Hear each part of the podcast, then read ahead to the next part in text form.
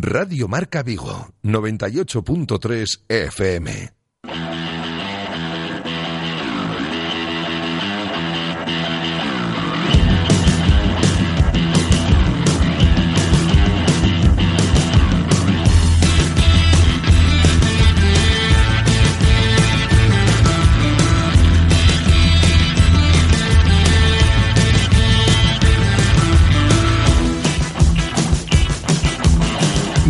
Marca Vigo. José Ribeiro.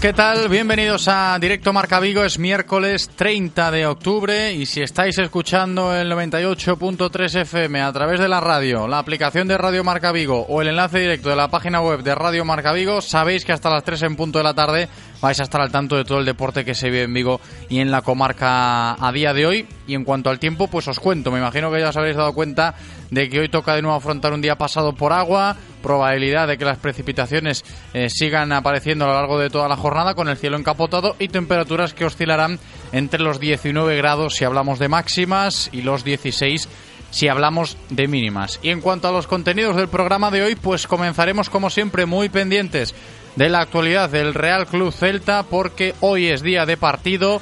Hoy juega el Celta a las 9 de la noche contra el Real Betis Balompié en el Benito Villamarín en este contexto de la jornada 11 del Campeonato Nacional de Liga. Hay Liga entre semana, ya lo sabéis, y hoy tendrá que jugar el Celta un partido importante, ¿eh? por eso de que el equipo sigue estando a examen y enfrente tendrá un rival que, como bien sabéis, también está pasando por una situación en la que tanto entrenador como jugadores empiezan a estar ya bastante cuestionados, algo muy similar a lo que está pasando aquí, así que cuanto menos interesante ese Betis Celta que vamos a vivir esta noche y precisamente por eso hoy todo lo relacionado con la actualidad del Celta está enfocado en modo previa de partido, estaremos enseguida con nuestro compañero de Radio Marca Sevilla, Juan Antonio Pineda, para que nos cuente cómo llega el Betis a ese encuentro de esta noche. Ya sabéis que nos gusta conocer a los rivales del Celta aquí en Radio Marca Vigo antes de cada partido.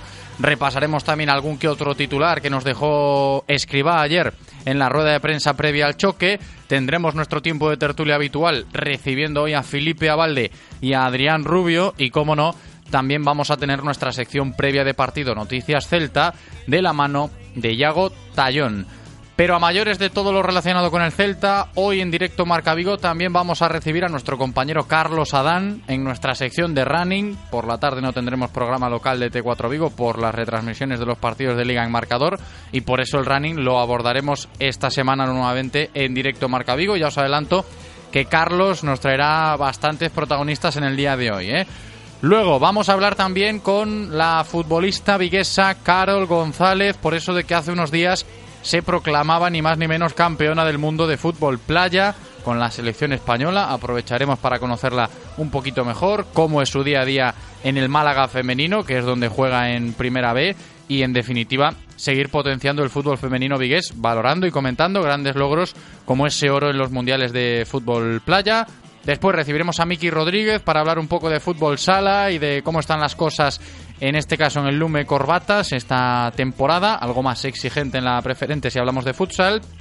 Y terminaremos hablando de patinaje artístico con una de las directivas del Club de Patinaje Artístico de Gondomar, Zaira Fernández, para repasar con ella pues, los éxitos recientes de este club, que no son pocos, este club de nuestra comarca, que sigue demostrando que también en patinaje artístico podemos llegar a ser referentes a nivel autonómico y, por qué no, a nivel nacional. Este es el menú para hoy, hasta las 3 en punto de la tarde que vamos a estar, ya lo sabéis, y solo me queda recordaros a vosotros que estáis ahí al otro lado escuchándonos que hoy tendréis la oportunidad nuevamente de poder llevaros entradas gratis para ese Celta Getafe que se va a jugar en Abanca Balaidos este próximo domingo. Tenemos tres entradas dobles para regalar para ese Celta Getafe del domingo a las seis y media en Abanca Balaidos. Una ahora mismo, así que os voy a recordar ahora los teléfonos para llamar. El primero que llame se las lleva y dos después de la sección previa de Noticias Celta, ¿vale? 986 43 6838 986 43 6838 o 986 43 6693 986 43 6693 Aprovecho también para deciros que estos teléfonos sirven también a lo largo de todo el programa para realizar cualquier consulta. Si queréis opinar por ahí, vale. Si queréis opinar también a través del WhatsApp, podéis hacerlo enviando notas de audio o mensajes de texto al 680 101 642 680 101 642 y si queréis opinar también a través de las redes sociales podéis hacerlo sobre todo en Twitter en arroba radio marca Vigo. Vamos a darle la bienvenida a nuestro técnico Eloy. Está preparado para comenzar un nuevo programa y está de cumpleaños, así que lo vamos a felicitar. Ahí está, felicidades Eloy, celebrándolo ya desde primera hora de mañana, de cumpleaños nuestro técnico, como digo, preparado para comenzar un nuevo programa. Yo espero que vosotros también lo estéis. Directo Marca Vigo. Comenzamos.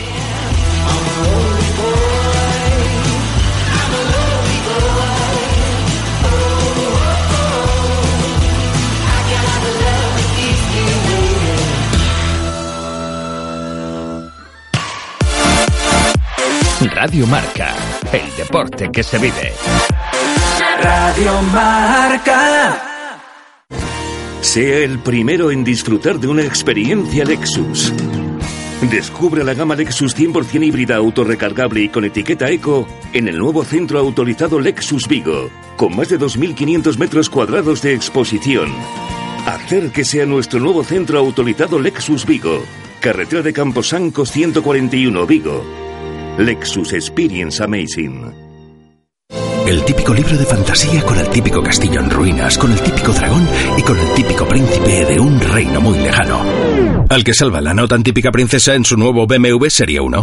Conduce el nuevo BMW Serie 1 con acabado M Sport de regalo. Nunca ser no más. ¿Te gusta conducir? Infórmate en celtamotor.bmw.es. Celta Motor, tu concesionario oficial BMW en Vigo, Caldas, Pontevedra y Lalín. Olvídate de dar vueltas, de buscar aparcamiento en sitios imposibles y no esperes más para coger un taxi. Descárgate ya la app Pide Taxi y reserva tu taxi cuando quieras, donde quieras y con quien quieras. Envía un WhatsApp con la dirección donde te encuentras al 647 470047 y pasamos a recogerte. Central Radio Taxi 986 470000. Escucha este martes a partir de la una y media de la tarde en directo Marca Vigo nuestra tertulia con los taxistas de la Cooperativa Central Radio Taxi. Disfruta de todos los contenidos de Radio Marca Vigo a través de nuestra app Radio Marca Vigo para iOS y Android, en nuestra página web www.radiomarcavigo.com y ahora también desde nuestro podcast en Spotify. Escucha donde y cuando quieras Radio Marca Vigo, la radio del deporte vigués 98.3 FM. Radio Marca, el deporte que se vive. Radio Marca.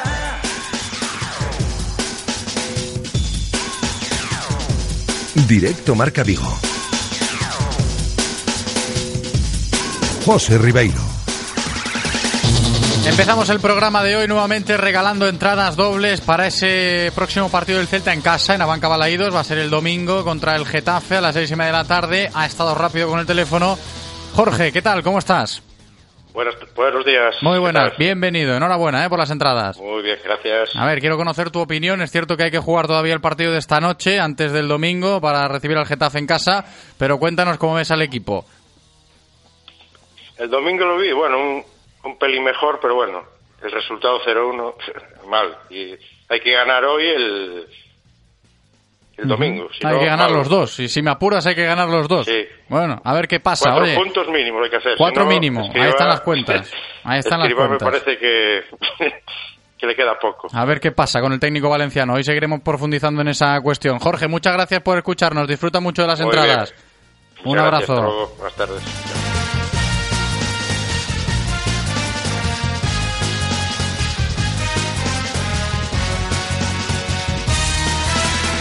Como decía, ¿eh? da gusto empezar así el programa, hablando con la gente que nos escucha, regalando entradas. No os preocupéis que si Jorge se os ha adelantado, pues tendréis otra ocasión después. ¿eh? Cuando nos despidamos de Yago Tallón, al término de la sección de Noticias Celta, previa de partido, volveré a avisaros para abrir explícitamente las líneas y regalar las dos entradas dobles que nos quedan para ese Celta Getafe del próximo domingo en Abanca Balaídos. Pero antes de eso tenemos que centrarnos en lo que está pasando ahora mismo, en lo que va a pasar esta noche. Hay que abordar ya toda la información diaria del Celta de la mano de Codere Apuestas y Grupo Comar. Codere Apuestas y el Grupo Comar patrocinan la información diaria del Celta.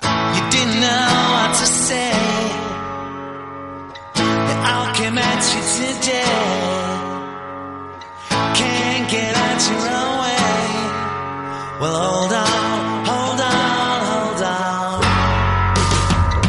Celta que esta noche jugará su partido correspondiente a la jornada 11 del Campeonato Nacional de Liga a las 9 de la noche en Sevilla, en el Benito Villamarín contra el Real Betis Balompié. Y como bien escuchábamos ayer aquí en esta sintonía, habló Escriba en rueda de prensa antes de viajar a Sevilla. El equipo, por cierto, ha viajado ya esta mañana rumbo a la capital hispalense. Recordamos que viajan 18 futbolistas de la primera plantilla, más Sergio Bermejo y Sergio Carreira del B, que completan la convocatoria en, detrimento de los descartes por decisión técnica de Jorge Sainz y de Pionesisto. No viajaron tampoco, evidentemente, ni Juan Hernández, ni Kevin, ni Claudio Bobby por lesión, ni Pape Cheik por sanción. Pero volviendo al tema de Escriba, ayer el técnico valenciano del Celta se refirió rotundamente a la situación delicada por la que están pasando tanto el conjunto vigués como el Real Betis y para Escriba es algo anecdótico porque confía en que ambos equipos saldrán de ahí abajo tarde o temprano. Por potencial, por plantilla, eh, tanto el Betis como nosotros vamos a salir de ahí, lo tengo claro. Otra cosa es que, pues que cuando vienen así, eh, nosotros estamos en un momento y al Betis le pasa igual que si necesitas que salga cara nos está saliendo cruz. Y en el caso además eh, que es un excelente entrenador, no tengo ninguna duda que tanto ellos como nosotros vamos a salir de ahí. Veremos qué pasa ¿eh? después del partido de hoy, pero al menos los ánimos están así, los dos entrenadores confían uno en el otro, saben que los dos están en la cuerda floja.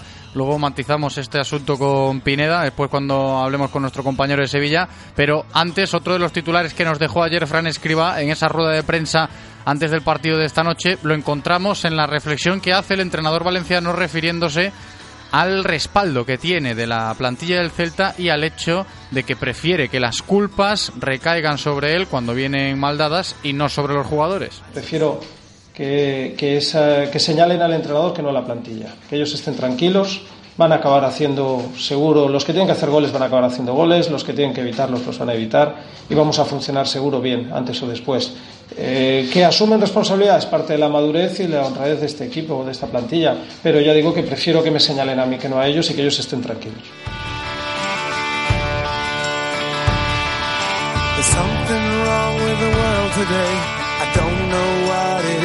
Pues eso decía Escriba ayer en la rueda de prensa previa al Betis Celta de esta noche y lo que tenemos que hacer nosotros ahora para seguir dándole forma a esta previa de partido es conocer cómo están los ánimos por la parroquia verde y blanca de Sevilla, conocer cómo llega el Real Betis Balompié al encuentro de hoy contra el Real Club Celta y para ello está ya con nosotros nuestro compañero de Radio Marca Sevilla, Juan Antonio Pineda. ¿Qué tal? ¿Cómo estás? Hola, ¿qué tal compañero? Muy buenas. Bienvenido, partido de alto voltaje en la parroquia verde y blanca, como decíamos, me imagino. Sí, bueno, un partido muy importante, posiblemente la segunda final para Rubi de lo que llevamos de temporada y fíjate a las alturas en las que estamos, pero es que el proyecto del Real Betis Balompié, uno de los proyectos más ambiciosos de su historia, con casi 100 millones de euros de inversión en fichaje, no termina de dar resultados, los jugadores no terminan de creer en la idea de fútbol de Rubi y además es una idea de fútbol que no está dando puntos. El Betis está colocado en posiciones de descenso, por tanto, ya lo decíamos en el partido del domingo ante el Granada, no iba a ser un partido definitivo para el técnico catalán, pero el partido de hoy, el choque de hoy, en el caso de perder el Real Betis Balompié, pues puede ser posiblemente el último partido de Rubi al mando del banquillo verde y blanco. Así que con ese ambiente enrarecido, con la gente ya pitando, señalando a la directiva, el otro día en Los Cármenes hubo cánticos en contra de Aro y Catalán, del presidente y vicepresidente del Betis, también cánticos recordando la figura de Lorenzo Serra Ferrer. Con ese ambiente enrarecido, pues se va a encontrar el Celta de Vigo el partido de esta noche en el Benito Villamarín. Pineda, ¿tú crees que todo esto que nos estás contando, lo del ambiente, lo de Rubi cuestionado, no sé hasta qué punto le puede afectar también a los jugadores, puede pasarle factura al Real Betis Balompié y, en su caso o en, o en su defecto, pues eh, ser un punto a favor para el Real Club Celta? ¿Cómo lo ves? Sí, yo creo que sí, porque además el Betis ha demostrado que psicológicamente no es un equipo demasiado fiable, demasiado fuerte en los últimos años, que el Benito Villamarín sí que es verdad que es un escenario que aprieta, que ayuda a los suyos, pero que cuando las cosas no van bien también es una afición crítica y yo creo que si van transcurriendo los minutos y el Betis no se pone por delante, el run run puede llegar a la grada, puede llegar el nerviosismo al terreno de juego y eso le puede afectar a algunos jugadores que no están acostumbrados a, vivir estas situaciones. El Betis tiene futbolistas de una entidad importante, jugadores que están acostumbrados a pelear por cotas más altas, pero que realmente no están acostumbrados a pelear en la zona baja de la clasificación, llámese Mar Bartra, jugadores, por ejemplo, como Nabil Fekir, futbolistas de ese calibre, que no están acostumbrados a estar en estas zonas de la clasificación y por tanto yo creo que se le puede volver en contra. En cualquier caso, el reloj siempre va a jugar a favor del Celta de Vigo. Si el Betis no se pone pronto por delante, pues la gente se puede poner muy nerviosa y pueden empezar tanto los pitos como los cánticos. Y otra cosa a tener en cuenta, si queremos seguir conociendo al rival del Celta esta noche, eh, Pineda, el tema de si Rubi va a cambiar algo, va a mover ficha, hay cambio de planes, ¿cómo se espera esto? Bueno, pues eh, el otro día ante el Granada ya hizo algún que otro cambio, no fue un cambio muy significativo, lo único que hizo es reforzar el centro del campo, quitó a un delantero, habitualmente está jugando con Loren, con Borja Iglesias y con Fekir, son prácticamente tres delanteros y lo que hizo fue quitar a, a, Borja Iglesias y reforzar el centro del campo. Aquí se reclama muchas veces que defienda con cinco, habitualmente está cerrando con cuatro jugadores, dos carrileros muy ofensivos y dos centrales, y eso está haciendo que el Betis sufra una barbaridad en defensa, un equipo muy largo sobre el terreno de juego, que se le hace daño con relativa facilidad, que las líneas están muy separadas unas de otras, y se le reclama pues eso, que junte las líneas, que defienda con tres centrales y dos carrileros. El equipo el año pasado lo hacía bien con ese esquema, ese sistema que implantó Quique Setién, y eso es lo que se le pide al técnico. De momento pues habrá que ver porque los entrenamientos han sido a puertas cerradas y no ha dado ninguna pista. Ayer en sala de prensa tampoco quiso referirse a ese tema. En cualquier caso, yo creo que también jugando en casa no va a hacer un cambio demasiado radical en relación al partido contra el Granada y yo me atrevería a decir que va a volver a defender con cuatro, que va a reforzar el centro del campo de nuevo con cinco jugadores y que arriba la referencia ofensiva va a ser Loren, que es el futbolista más en forma del Betis en lo que llevamos de temporada. Lo que sí, no sé si se han puesto de acuerdo o no Escriba y Rubi esta semana para comparecer en rueda de prensa, Pineda. Ayer lo escuchábamos al técnico valenciano aquí en Vigo, vosotros ahí en Sevilla a Rubi también, el hecho de que los dos coinciden, ni el Celta ni el Betis eh, van a estar aquí a final de temporada, ¿no? Han dicho más o menos lo mismo.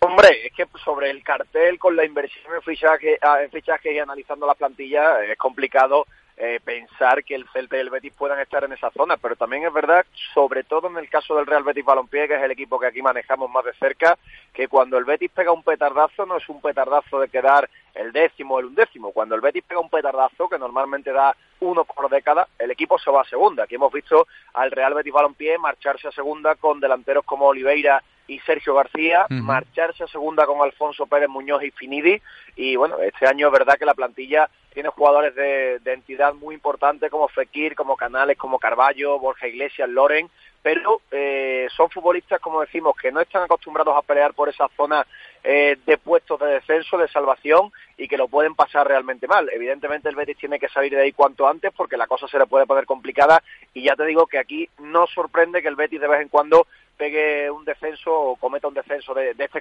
de este calibre. ¿Presenta bajas notables para el partido de esta noche el Betis? Bueno, la única baja así importante es la de William Carballo, es una baja de larga duración, tiene una hernia de disco, tampoco va a estar Juanmi, el jugador que llegó procedente de la Real Sociedad y que también tiene un asunto en el talón que le lleva aquejando prácticamente dos meses y por tanto el resto de jugadores eh, importantes van a estar todos disponibles. Va a estar Fekir, va a estar Loren, Canales, va a estar Bartra, va a estar Sidney. Habrá que ver los cambios que hace porque va a ser una pequeña incógnita. El once inicial es muy complicado de averiguar en cualquier caso, esta tarde, a partir de las 8 más o menos, saldremos de dudas.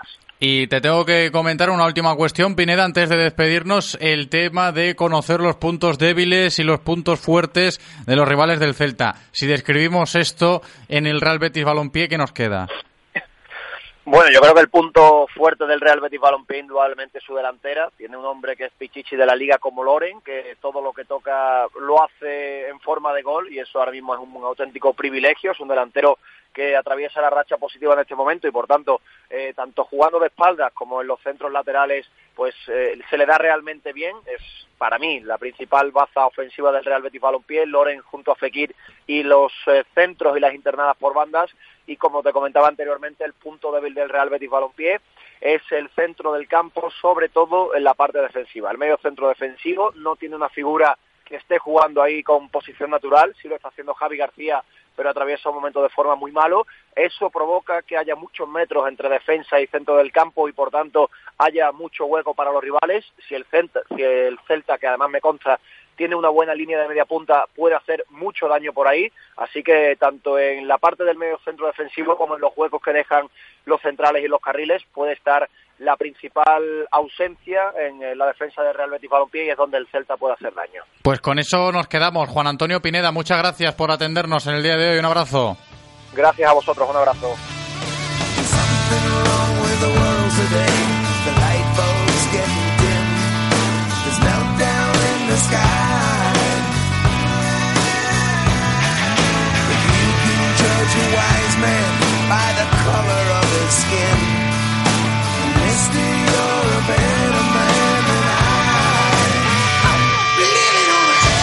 Que nos hemos puesto con el rival del Real Club Celta esta noche, así están las cosas, ¿eh? por el Real Betis Balompié, bien nos lo ha contado Juan Antonio Pineda, como hemos escuchado. Nosotros tenemos que seguir aquí en directo Marca Vigo, enganchados al Real Club Celta en esta previa de partido y como siempre aquí en esta casa nos enganchamos con portavales, porque allí tienen los mejores enganches de remolque para nuestros vehículos. Además, también sabéis que están de aniversario allí en Portavales, en la avenida Ricardo Mella, 20 añitos ya aquí en Vigo. Así que, pues todos los enganches de remolque nos lo instalan gratuitamente para cualquier vehículo, ¿eh? ya sea una furgoneta, un utilitario, un camión, una moto si quieres, hasta si me apuras una bici, vas allá a Portavales y tienes los mejores enganches de remolque para nuestros vehículos. Enganchados al Celta, seguimos en un nuevo tiempo de tertulia que comenzamos ya con Felipe Avalde y Adrián Rubio. Las tertulias del Celta en Radio Marca Vigo. Felipe Avalde, ¿qué tal Felipe? ¿Cómo estás? Hola, ¿qué tal? Buen día. Bienvenido Adrián Rubio, ¿qué tal Adri? Hola, buenas, ¿qué tal? Bienvenido también, ya estamos todos preparados para seguir hablando del Real Club Celta. Yo digo, seguimos enganchados al Celta porque no queda otra. La semana es intensa, venimos de perder contra la Real Sociedad el pasado domingo, eso ya parece que queda lejísimos y hoy se presenta un nuevo partido, un nuevo reto no sé si, si, una nueva final para la parroquia celeste, pero sí que es cierto que todo lo que rodea el encuentro de esta noche es bastante importante, Felipe. Sí, seguimos nos enganchados ao Celta porque o Celta parece que non se quere enganchar a competición, ¿no? É dicir, hoxe unha nova reválida falar de finais eh, cando estamos en, en outubro me parece un pouco un pouco excesivo, pero que é certo que as semanas as semanas van pasando, o equipo segue planísimo, o que parecía a última oportunidade de escriba a semana pasada pois máis do mismo, equipo plano, a mellor un pouco excesiva derrota eh, foi un pouco lastrado pola polo tema da expulsión cando era un partido tranquilamente de 0-0, pero non é excusa, é dicir, o equipo non está aportando o que todos esperamos a principio de tempada, e eu penso que a gran baza de que escribas a xente hoxe no, no banquillo no Villamarín é precisamente que só había tres días de, de, de descanso entre partido uh -huh. e partido, non? Penso que o mellor se non escriba xa, xa non estaría esta, esta noite. Estamos viendo al escriba más felino, lo de las siete vidas que tiene un gato, a ver cuántas tiene el técnico valenciano, porque sí que es cierto que el calendario quizás está marcando un poco la pauta. Escuchando a Pineda antes, creo que algo similar pasa en la parroquia verde y blanca con Rubi. Por eso los dos entrenadores, quizás eh, sabedores de lo que va a pasar esta noche, de lo que va a estar en juego esta noche, pues han tirado sus discursos por esos derroteros, Adri. Sí, la verdad que bueno, la situación es muy similar en ambos clubes, para, para ambos entrenadores. Eh, parece que tienen, que tienen un pequeño ultimátum o pequeño o grande. Eh, los resultados no están acompañando, las expectativas de principio de temporada pues eh, no se están cumpliendo ninguno de los, de los dos bandos y es cierto que es una situación delicada para ambos.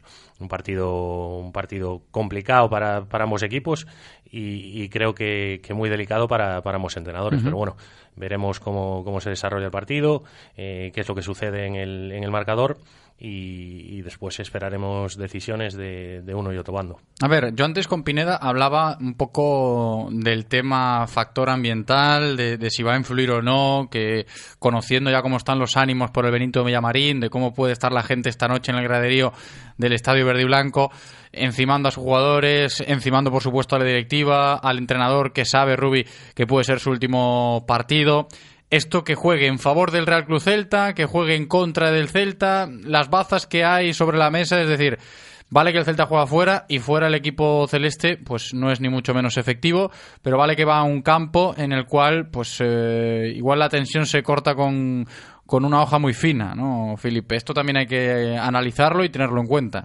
Sí, a ver, o Viñamarín, a xente do Viñamarín realmente eu penso que, que protesta sempre, non? Eu teño tido a sorte, bueno, sorte ou, ou, ou, o, o que nos gusta facer, no? viaxar co equipo, e teño estado ali en varias ocasións, e realmente eu recordo pitadas cando, bueno, partidos normales, eh, minuto 10, minuto 12, esa run run no Viñamarín é, é constante. Supoño que na situación na que están actualmente, pois será aínda máis máis excesivo, pero non estamos nós para ollar a, a situación do rival cando realmente o preocupante é, es que é, é a nosa situación, no? É dicir, o Celta terá que salir a facer o seu partido, non sei o que escriba lle dirá aos seus xogadores, nin con que actitud sairán, pero que temos é que salirnos como equipo, eh, penso que realmente solo vale uh -huh. solo vale a vitória, decir, nin, nin empate, nin, nin a derrota que estamos acostumados nos, nos, nos valerá ou non lle valerá escriba, e penso que o equipo ten que salir aos, a polos tres puntos porque penso que se non se volve con vitoria pois calquer resultado é un, é un fracaso. Es que es lo que dice Felipe, esto de analizar a los rivales o de tener en cuenta los factores que, que, puedan jugar a tu favor en un partido,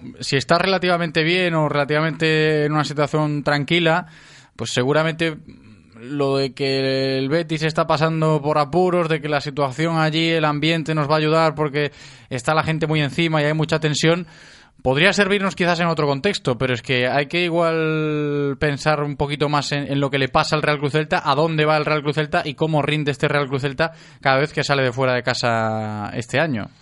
Bueno, yo creo que es el típico partido en el que cuando algo te sale mal, pues se multiplica por dos el desastre y cuando, cuando algo comienza bien o, cualquier tema positivo que pase durante el juego, durante, durante el partido, eh, pues lo que hace es levantarte el ánimo doblemente. Entonces, eh, ponerse por delante en el marcador eh, creo que mata al equipo que se queda por detrás y, prácticamente catapulta al equipo que se pone por delante porque esta situación es, es delicada a nivel mental para los jugadores y viceversa, ¿no? Si el Celta es capaz de adelantarse, pues tendrá mucho camino hecho porque empezarán los nervios en, en el estadio, empezarán los nervios son los jugadores del Betis, pero si es el Betis el que se pone por delante, ojo, porque su público puede llevarlos en volanda y el equipo eh, bético puede eh, pues seguir realizando su juego con, una mayor confianza, que en estos casos creo que es eh, uno de los puntos claves de, estos partidos. Sí, además poniéndonos en esa situación de que el Celta encaja gol este año y el equipo se, se hunde prácticamente, ¿no, Felipe? Eso también es otra situación bastante compleja a la hora de analizar lo que le está pasando al, al conjunto de Escribá. Sí, unha, unha constante semana tras semana realmente o equipo ponse por detrás e non mira esa actitude nin, nin, nin intención de ir a, a polo resultado. Outro día, bueno, é certo que estábamos con 10, posto un 0 pero que estás un 0, non estás 3-0 nin 4-0 e nunca o equipo, pois a verdad nunca mm, plantulle cara ao rival ou intentar ir a polo resultado, eso sí que hai que achacarlle e penso que Adri sí que reflexionou unha cousa importante que penso que o balón vai queimar nos pés de, dos xogadores tanto dun como do outro, do outro claro. equipo. É un partido para xogadores con personalidade e realmente sí que un gol en contra a favor sí que vai a afectar a, ao equipo que, que o reciba ou que, ou que o meta porque claro, a situación uh -huh. é, é a que é seguramente o que non gañe vai salir moi moi moi tocado de, do partido. No, non sei sé si se nos sirve como antecedente válido lo que pasó hace, bueno, escasamente unos meses el curso pasado en el Villamarín, pues eh, vimos un, buen partido. Hablaba por aquel entonces la gente de que, oye, vaya partidazo, el mejor de la liga. Aquel 3-3. Uh -huh. eh, Estaba allí, tuvo suerte la Sí, estuviste por allí.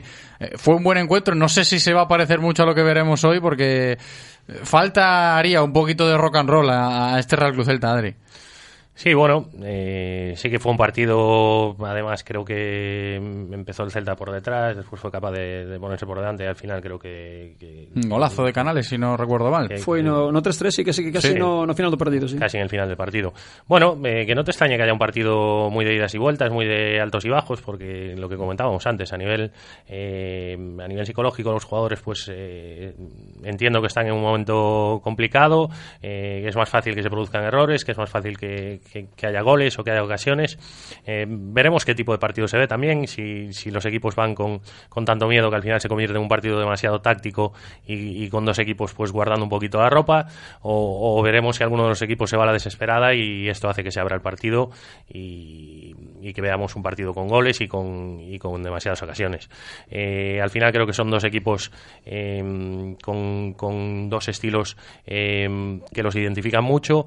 Eh, veremos quién es capaz de mantener su identidad y quién es capaz de optimizar eh, esa identidad para, para, poder sacar un resultado positivo. Yo, yo creo que hasta sería bueno que el Celta se contagie de una dinámica un tanto alocada en, en, el partido, porque, a ver, de sobra es conocido que en el fútbol a veces un equipo marca el ritmo, el rival quieras que no, aunque no quiera, pues en muchas fases se acaba acomodando al ritmo que marca un equipo dominante, depende de qué momento del encuentro y yo creo que le podría venir hasta bien al Real Club Celta, a este Celta que, hablamos de que es un equipo aburrido, soso, plano, etcétera, etcétera, que, ¿por qué no? Pues un encuentro alocado, que, que abra la veda, que, se rompa aquí una lanza en favor del fútbol ofensivo que todavía no, no hemos encontrado y, y saber contagiarse un poco de eso más que nada por darle un poquito de chichilla, de vidilla al asunto. Eso, eso, que queremos, no, otra cosa. No sé si llevará pues bien. O, que igual le viene bien. No sé si llevará bien o mal, pero realmente creo que el partido vai a desenrolar por outras por outras canles, é dicir, eh, van a salir otros equipos con moito respeto porque, como digo, o que reciba un gol va a salir muy tocado. Eh, creo que van a estar de reollo un hollando para outro e o partido creo que se pode decidir por nos últimos 15-20 minutos porque como Betis non se poña por diante, sí que a Sentali vai a apretar e vai a subiar, eh, o Betis, a nos nos vale a victoria pero que o Betis realmente tamén só lleva la victoria. E aí onde o Celta, pues, cos xogadores rápidos, a contra, Aspas, eh, Mina, sí que pode sacar uh -huh. petróleo nesa, nesa última fase do encontro, pero penso que hasta mediados da segunda parte, pois o partido vai ser mm, o que nos ten acostumados, plano, plano, plano. Bueno, mira, Felipe que, que, que no es muy optimista con respecto al juego del equipo, yo creo que muy poca gente lo es a día de hoy a la hora de hablar de, del fútbol del Celta, pero antes yo le preguntaba a Pineda si el Betis iba a cambiar mucho con respecto a otros partidos, si Rubi, siendo el partido que es y estando en la situación que está, iba a cambiar el plan. No sé si nosotros desde aquí podemos ah, interpretar un poco lo que pasará esta noche con el Celta de Escribá, si Escribá a sabiendas, como Rubi mismamente, de lo que está pasando con su nombre, su futuro más inmediato, etcétera, etcétera, pues prevé una revolución o seguiremos con el librillo. Adri, porque esto es otra, ¿no? A sabiendas de que el otro día se volvió a perder, se intentaron cosas nuevas que no funcionaron del todo, a ver con qué nos sorprende hoy el Celta. Bueno, yo tengo dudas de cómo vayan a plantear el partido ambos equipos, ¿no? Eh, el Betis pues eh, viene alternando un poquito los sistemas, el 1-4-2-3-1, el 1-4-4-2. Eh, veremos si, si, Borja Iglesias está de la partida haciéndose eh, ese segundo delantero, digamos. Eh, veremos cómo, cómo, plantea el partido el Betis, ¿no? Si es un equipo más valiente con, con dos delanteros o si quiere guardar un poquito más la ropa y, y asegura un poquito más el medio campo. el Celta, pues, pues la verdad que escuchando las palabras de Escriba, creo que el discurso va en la línea de lo habitual, creo que, que mantendremos el, el dibujo habitual del que tanto de que tanto se está hablando y tanto se está comentando. Morrecos ideas, morrecos ideas. Eh, bueno, al final eh, hablábamos de gente con personalidad, pues, pues, seguramente escriba, escriba la tenga. No sé, no sé cómo va a acabar el, el tema, pero, pero él seguramente eh, se muera hoy o, o, cuando sea con, con, sus ideas. ¿no? creo que es un entrenador que, que, tiene las cosas muy claras y que sabe en qué sistema se encuentra más cómodo él y su equipo y, y creo que va a tirar por ahí. Entonces, bueno, veremos el planteamiento del partido, también a dónde lo lleva, porque al final, eh, como os comentaba la semana pasada, esto del, dibujo táctico, pues eh, después en función del rival se va modificando, eh, al final, pues ciertas situaciones, ciertos duelos, ciertas separando un poco por sectores el campo, pues al final acaban jugadores por dentro que iniciaban por fuera, acaban jugadores más avanzados, menos avanzados, la presión también depende un poquito en función del rival y veremos un poquito cómo se adaptan los dos equipos a la situación que se va a dar hoy en el campo. Yo creo que la gran incógnita o una de ellas puede estar nuevamente en la medular El otro día contra la Real Sociedad eh, intentó darle un giro de aire fresco a esa demarcación Fran Escribán metiendo a Pape Cheik. Pape está expulsado, no, no ha viajado evidentemente. Beltrán que espera su oportunidad. Okai, que también ha, ha, viajado y el otro día tuvo que ver el partido contra el Real desde el banquillo. Lobotka, que está como está. Yo creo que ahí hay una gran interrogación para esta noche, Felipe. Sí, comentábamos en tertulia semanas anteriores, ¿no? Na medular, mm, penso que non hai un, un catro, digamos, fiso.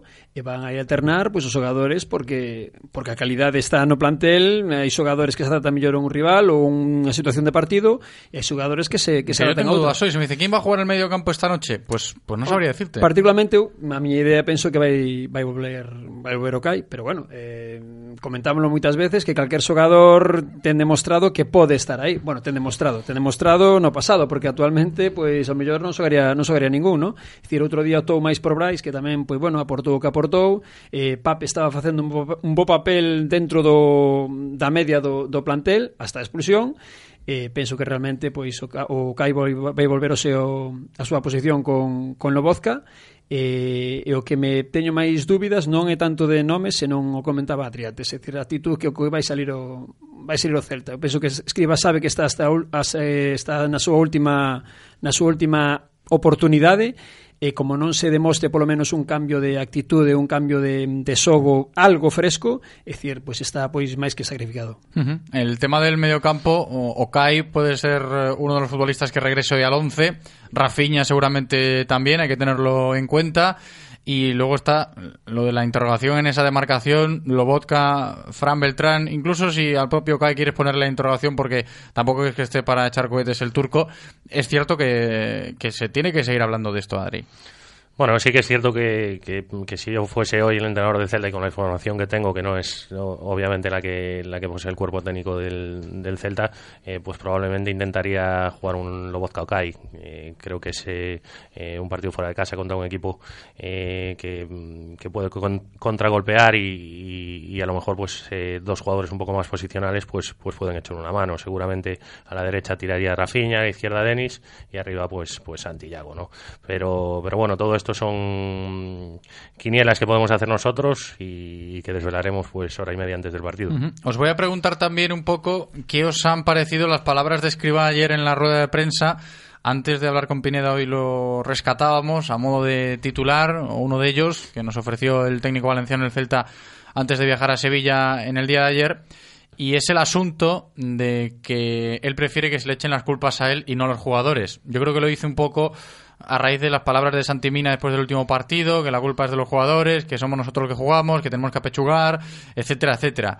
Ahí sale el entrenador a defender a su plantilla porque, tal y como hablan todos públicamente, pues se puede llegar a entender que sí que el futbolista del Real Cruz Celta tiene ese aprecio por Fran Escriba y desde mi posición, y aquí opino literalmente, pues valora el trabajo diario, la profesionalidad escriba en los entrenamientos, día a día, cómo es esa rutina en la madroa, pero no creo que, que, se comparta tanto a la hora de plasmarlo los domingos, como se suele decir a la hora de llevarlo al partido, que ahí sí que hay mucha más dificultad a la hora de encontrar esa afinidad. Sí que puede tener esa afinidad la plantilla con el técnico, porque así lo ha demostrado públicamente el propio entrenador, y creo que son significativas sus palabras cuando se refiere a eso, ¿no? A que a los jugadores no me los toquéis, venida por mí. Bueno, escriba tiro un poco de, de librillo, ¿no? De a veces a nivel público que vai dicir, dicir, o máximo responsable da plantilla son eu, as culpas para min e intentar un pouco pois liberar de, de presión ou, ou limpiar as, as cabezas dos xogadores para o seguinte partido. E son as declaracións lóxicas que penso que prácticamente a maioría dos adestradores utilizan. Non? me recordo pois cando era a época de Cruyff ou Tosak, si que cargaba un pouco contra a plantilla, non? Cando se perdía pero digamos que as declaracións do 95% dos astradores é, é dicir, o máximo responsable son eu, é verdade que o máximo responsable é el, pero bueno, hai que dicilo públicamente. E despois de declaracións de Santimina, pois tamén van un pouco polo libro, é dicir, eu penso que realmente sí que son sinceras, que a plantilla ten afinidade co co adestrador, creen nas súas ideas, nas súas ideas, pero non se está demostrando no campo nin se consiguen os resultados, é dicir, Santimina outro día pois quiso cargar un pouco as culpas máis nos xogadores que no corpo técnico escriba máis no corpo técnico que nos xogadores, pero final uns polos outros e eh, os resultados son os que Sí, son nove, casa, nove, nove, nove puntos. O que teño claro que os que non somos responsables somos os que estamos na bancada domingo tras domingo, que te queremos ver o, o vos xogo de equipo, os puntos, as vitorias e, e non dan chegado, non? Yo creo que esto de que el Al final os, os culpables sodes vos, os, os da prensa. Sí, seguro, seremos nosotros.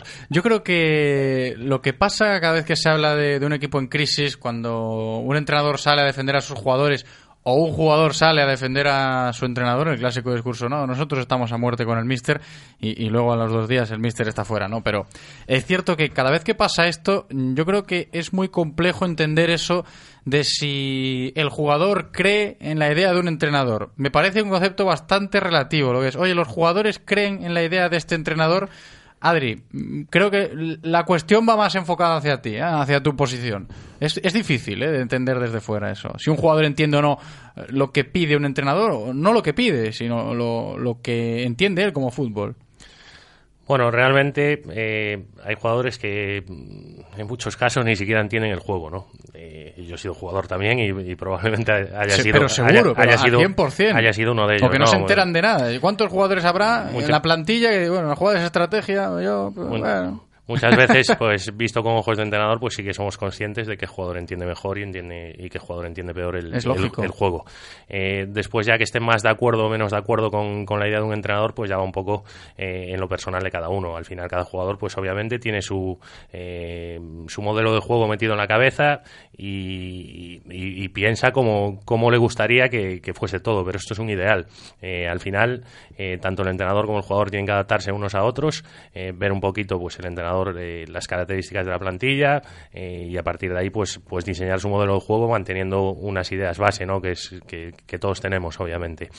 Eh, en este caso, eh, el discurso de esta semana pues es completamente normal y lo que y lo que nos da a entender es que, que obviamente no hay ningún problema en el vestuario y esto eh, es algo de lo que hay que alegrarse porque porque al final este tipo de declaraciones lo que hacen es dejar a las claras que bueno que podemos tener nuestras diferencias o podemos estar contentos unos con los otros con el rendimiento que tenemos eh, pero sí que es cierto que estamos aquí para remar todos en el mismo en la misma dirección. Eh, en otros casos cuando cuando hay algunas declaraciones un poco más eh, turbias digamos sí que se demuestra que hay un problema sí que se muestra que hay un problema en vestuario no Eh, yo creo que bueno que, apartando de que no haya ningún problema en el vestuario obviamente el equipo no está dando el rendimiento que, tiene que, que tiene que dar dentro del campo y no es cuestión de buscar culpables si es el entrenador o son los jugadores porque creo que esta es una situación para, para buscar soluciones. Y al- Perdón, perdón, no digo sí, sí. Que, que comentaba José que é importante porque moitas veces sí que o xogador entende a idea xenérica ou global do equipo que pide o adestrador, pero, pero moitas veces está pasando. non está cómodo co rol que ese xogador ten yo que, creo que, es lo que está pasando. ten que dar ou aportar o, o, o consunto do, do equipo. Eu podo entender sí. un plantexamento do adestrador perfectamente, pero que me piden a mí, exclusivamente a mí, ou que teño que facer no campo, pois non me sinto cómodo pola miña forma de xogar ou pola no, a eh. miña cabeza mm, ten outros mecanismos adaptados e iso pasa moitas veces. Xa... Entendo, pero eu non podo aportar aportar o que me está pedindo o adestrador, non? E eh, penso que pode ser unha das direccións do, do resultado do Claro, xa, xa non é cuestión de estar cómodo ou non, moitas veces eh, o adestrador che pide cousas que, que, que tipo las túas características pois non podes non podes aportar ao equipo, xa non é eh, o estar cómodo ou non, sino o, o poder ou non poder, non?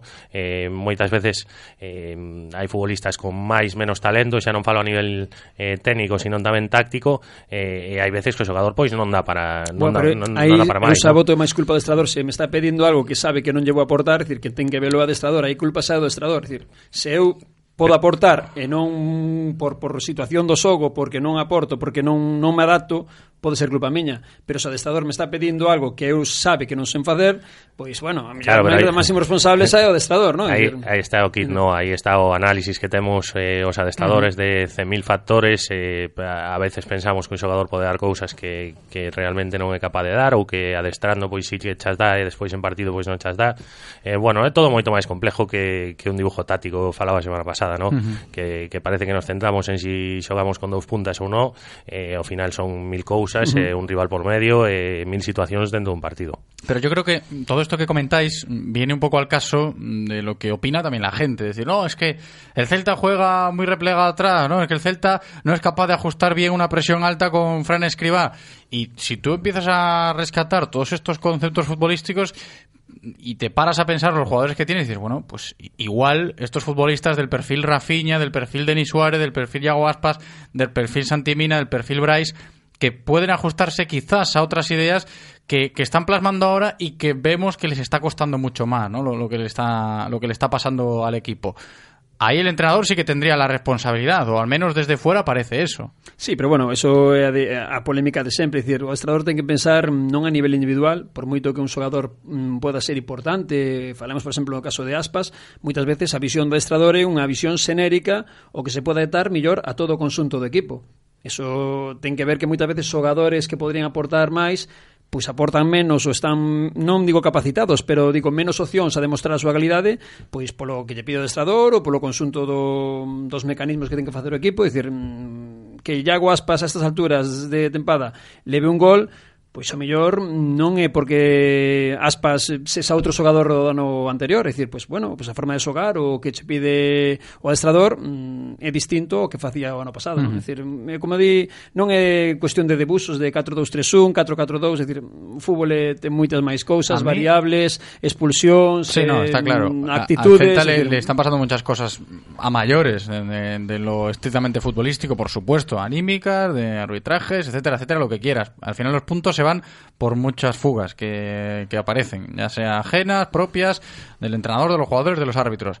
Pero a mí, y aquí ya me alejo un poco de, de la figura de periodista, de, de ser objetivo, etcétera, etcétera, lo de el otro día contra la Real me dio un poco de rabia y si me apuras como aficionado del Celta que el equipo intentase cosas nuevas porque al menos así lo intentó justificar Escribá, ¿no? Hemos intentado jugar con ese 4-3-3, plantarle cara a la Real de, de otra forma un tanto diferente, pero da un poco de rabia ver que esas cosas al menos desde fuera da la sensación de que aún no están del todo bien trabajadas, una presión alta un tanto desajustada, el rival sale cómodo muchas veces, que esto no debería volver a pasar y, si pasa será porque porque el equipo está pues en ese limbo, ¿no? futbolístico aún entre la idea rocosa de Fran Escribá y lo que igual se ajusta mejor a, esa plantilla y puede dar un poco de rabia decir, a ver, vamos a perfilar lo, lo que tenemos que hacer porque si el librillo no funciona, habrá que trabajar sí o sí bien de verdad en, en otra cosa, ¿no? en un plan B, en un plan C, el abecedario tiene muchas letras. Bueno, tampoco quiere decir que, que no esté trabajado, ¿no? Guardiola siempre cuenta, ¿no? Que, lo más bonito de la profesión de entrenador eh, es plantarte unos días antes del partido y ver un poquito con tus armas que cómo puedes combatir las armas del, equipo rival. Y probablemente Escribá pues haya eh, pensado la semana pasada que iniciando con, el sistema eh, 4-3-3 eh, y con una presión alta que podía hacer daño a la Real Sociedad. Después la Real pues tiene sus armas y probablemente su entrenador haya pensado que Fran Escribá iba a pensar y entonces es donde entramos en la batalla. cayó ¿no? la presión alta el otro día sin ir más lejos y fue en 3-4 jugadas, ¿eh? que no creo que fuesen muchas más. El equipo muy, muy separado y, y yo digo, esto no está del todo bien trabajado, del todo bien ajustado, ¿no? Cuando quieres saltar, saltaba Yago, saltaba Mina, Lobotka no saltaba, por ejemplo, en el mediocampo había una brecha enorme, eh, los Bueno, dos que- volantes se quedaban un poquito más replegados. Creo que la disposición de la Real pues pues llevaba un poquito a que el Celta con esa presión pues se dispersase demasiado, ¿no? Eh, empezaban a aparecer esos espacios en el centro, entre la línea eh, de delanteros y de medios del Celta y ahí sí que se encontró como la, la Real Sociedad metiendo un jugador ahí para que pudiese dar salida al balón. La idea no era mala, pero pero pero bueno, el rival muchas veces pues también tiene tiene muchas cosas que decir y en este caso la Real Sociedad creo que, que combatió bien esta presión alta. Eh, después el Celta pues eh, volvió a plegarse un poquito más, eh, ahí estuvo más cómodo y los minutos fueron transcurriendo eh, sin un dominador claro del partido. Eh, entonces al, al final nos quedamos en que mm, estamos pidiendo a Escribá que cambie el dibujo, que cambie el modelo de juego, etcétera, etcétera, y nos hemos dado cuenta que a lo mejor por eh, querer eh, hacer ese cambio, pues eh, el Celta se encontró un Se poco más incómodo los, poco los- más, ¿no? los Sí. primeros minutos. Sí. Entonces, bueno, todo esto hay que medirlo muy bien, hay que tener información sobre el rival y nosotros al final no dejamos de, de ser entrenadores de bar, entre comillas, ¿no? De bar no con V, sino con B, de estas charlas que, que- que podemos tener 50.000 en la calle y que, y que al final, sin información, es muy complicado. Vamos a escuchar opiniones de la gente, alguno que otro mensaje que nos va entrando. Le decimos a Eloy, nuestro técnico, que nos cuente. ¿Qué pasa, Eloy? ¿Cómo estás? ¿Qué tal? Hay muchos entrenadores de bar. Sí, con sí. B. Con, B, claro, es lo que ha dicho. B, sí. Venga, cuéntanos, ¿qué hay por ahí? Hablando de entrenadores, nos dice un oyente, quizás los dos peores entrenadores de la liga frente a frente. A ver quién lo hace peor. Pues yo creo que un poco los dos no, evidentemente no se consideran, entiendo yo que no se consideran los peores entrenadores de la liga, pero saben los dos que están en la peor situación de la liga ahora mismo y por eso yo le decía antes a Pineda y, y me acuerdo de la conversación que manteníamos hace unos minutos con nuestro compañero de Sevilla de igual se han escrito Escriba y Rubí diciendo a ver vamos a decir esto en rueda de prensa porque los discursos le han salido prácticamente iguales Sí, sí, patar o empate non puderon porque van os dous a rúa seguro, ¿no? no, a ver, o que comentábamos antes, dicir, eh, falar aquí de, de sistemas nun, nun estudio é moi doado, ¿no? Complicado é ser adestrador, tes toda a información de como están os xogadores, como pensas que vai xogar o, o rival e sobre todo que eles unha cousa importante teñen que facer antes de que se dispute o partido, non? É dicir, nós podemos facer mil tertulias a, a partido pasado e pois é moi doado facer o, o balance ou a reflexión do, do encontro, non? Eh, outro día o, o 4-3-3 que foi por momentos non foi todo o partido, é dicir, creo que quedou un mera intención. Eu non lembro con esa presión alta ningún roubo do Celta en, en zona peligrosa do Betis. De feito, creo que se me despisto a única ocasión de gol foi aquel tiro do Laza, se pode sabe chamar ocasión, uh -huh. é dicir, un tiro moi cómodo para o porteiro, é dicir que, bueno, sí, a mellor había intención de presión alta, 4-3-3, eh, roubar en zona perigosa e sacar algo, pero non se sacou nada, non? É dicir, hubo momentos de combinación, sí, centros, pero mm, o Celta non acaba de carburar, levamos toda a tempada igual, non? Non acaba de decir, bueno, pff, ose, pues non se gañou, pero mm, dous paus, tres paradóns do porteiro, e eh, estuvemos no área rival, non? Levamos Por eso decía yo que igual levamos toda a tempada igual. esta noche al equipo que, que se rompa el partido, que, que, que los jugadores se contagien de de un rock and roll, ¿no? Como utilizar ese Sí, pero bueno, tamén coa sorte que estamos tendo, sobre Ah, todo en suerte momentos ya, en lo- momentos con de visitante ya, luego lo comentamos en la previa con Tallón también, que esos son matices importantes más explícitos de previa y de escenario, pero eh, hay hay que hacérselo ver, eh, lo, de, lo del Celta como visitante también, ¿eh, Adri? Bueno, y además va a casa de un, de un rival que, que- que si hubiese que sacar un, un dato positivo de ellos es que es que en su casa pues ha ganado dos partidos y ha empatado dos. Es ¿no? verdad, el Betis tal y como está en el Benito Villamarín es relativamente fuerte. Sí, quitando el primer partido de liga que, que lo perdió, el resto pues eh, lo ha solucionado con victorias o con empates. Entonces, eh, bueno, es un, un estadio complicado para, para ir a puntuar y sí que es cierto que el Celta pues eh, fuera de casa eh, le está costando mucho más que en casa. En casa eh, sí que es cierto que, que el Celta pues eh, tiene algo más que fuera de casa y fuera de casa pues le está, le está costando. Entonces, factor campo en este campo y además en este tipo de situaciones cuando eh, el equipo rival eh, te aprieta y aprieta la afición pues pues es un punto eh, en contra más que tienes Eh, también hay que hay que tener en cuenta que a lo mejor si las cosas no van muy bien en casa pues el ambiente enrarecido pues tampoco ayudaría al equipo y fuera de casa pues a lo mejor tienen una mayor tranquilidad Sí, para, para al jugar. principio.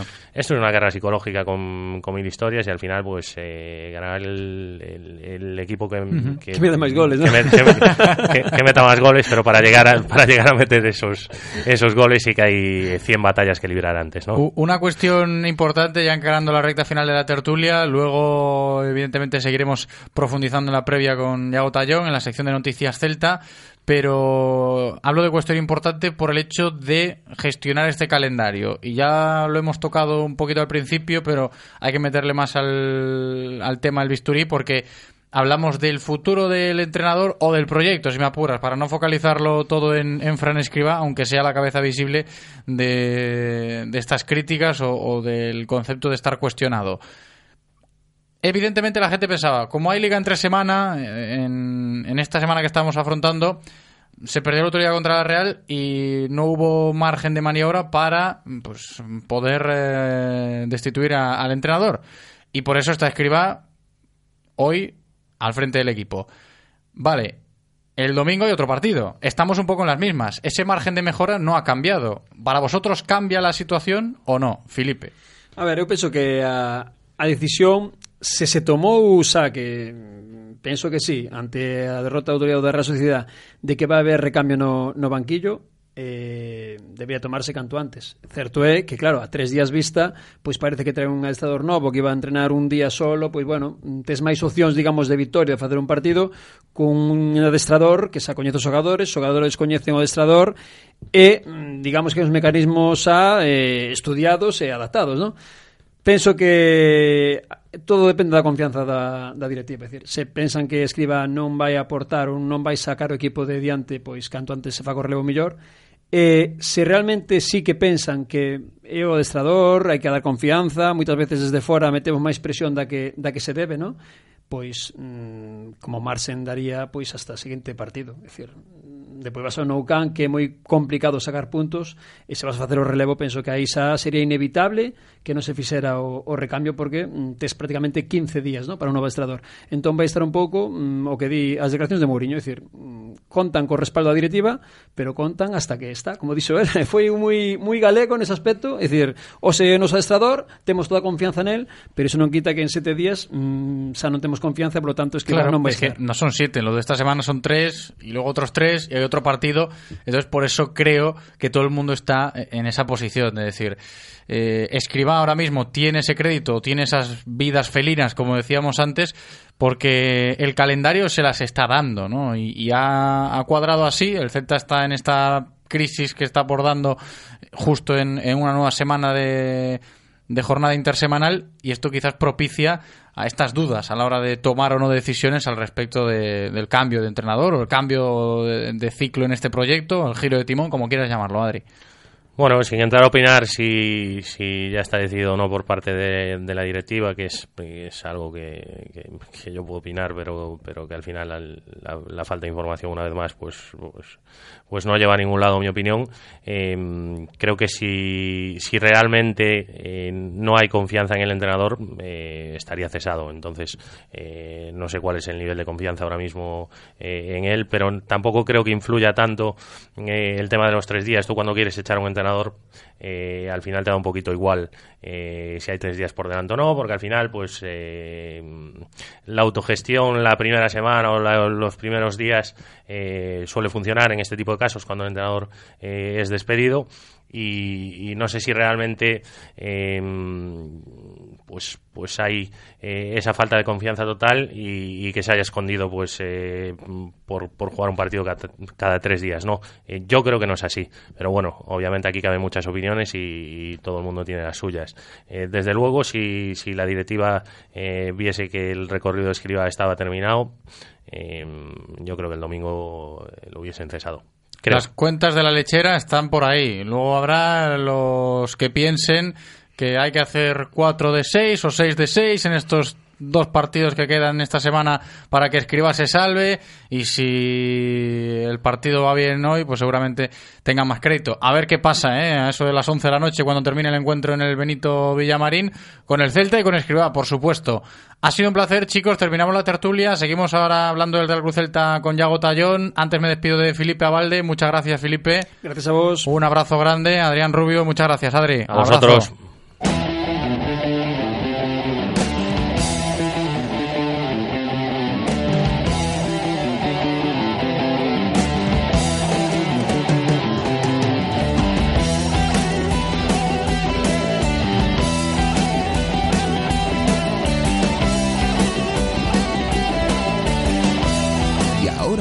Hacemos la previa del partido del Celta con noticiascelta.com.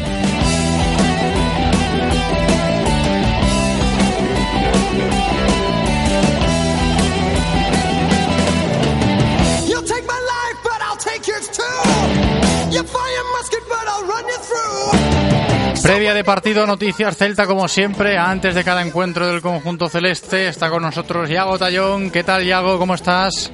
¿Qué tal, José? Pues ya deseando que llegue esta noche para, para bueno, eh, saber un poco qué va a pasar con el futuro de, de este club, de este equipo a, a corto plazo. ¿no? no das abasto con la bolita de cristal, ¿eh? Esta semana, el domingo ya la tenías, bueno, el viernes pasado nos lo contabas, hoy vas a tener que volver a intervenir. Mañana va a tocar hacer una nueva previa. En fin, esto marca un poquito, como veníamos comentando antes con Felipe y con Adri, el devenir del equipo ahora mismo, ¿no? A sabiendas de que hay muchas dudas depositadas sobre este Celta, el calendario quizás le está ayudando, ¿no? Eh, ayudando o no, dependiendo de los Depende resultados. de cómo lo claro, mires, José. eso es cierto. Pero Claro, a la hora claro. de, de tener esa cautela o, o- o esa Eh, prudencia. Lo que, lo que está claro es que, que, bueno, que al que le ha venido seguramente mejor es a Escribá, porque si no fuera porque tenemos toda esta acumulación de partidos seguidos, probablemente se hubiera tomado una decisión eh, antes. Eh, si, hay que, si es que hay que tomarla, como comentabais ahora en la tertulia, mm, parece que la directiva aún tiene cierta confianza en sacar esto adelante.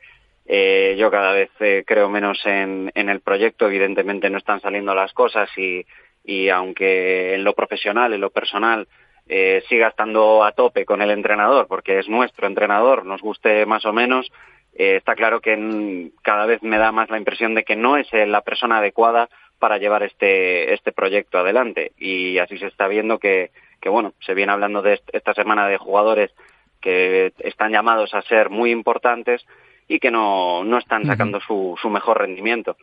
Y así pues estamos como estamos, ¿no, José? Claro, Iago, mira a ver qué te parece esto que te comento. Luego me lo valoras porque a nivel de sensaciones no las tengo todas conmigo, por eso de que va el Celta a jugar esta noche al Benito Villamarín y es cierto que nos vale ese argumento de que, ¿vale? que están muy presionados allí en Sevilla, que el Betis las está pasando canutas, que Rubio Sí. está con un pie y medio fuera también. Esto lo, lo sabemos, puede jugar a favor del Real Cruz Celta, sí, pero no las tengo todas conmigo porque sacamos datos, cifras, vamos a ver un poco lo, lo que está pasando en el Real Betis Balompié y bueno, te encuentras con que en casa, lo comentaba antes Adrián Rubio así un poco por encima, son relativamente fuertes. En el Benito Villamarín el Betis rinde relativamente bien este año, mm, sufre muchísimo fuera, eso sí, por eso está como está.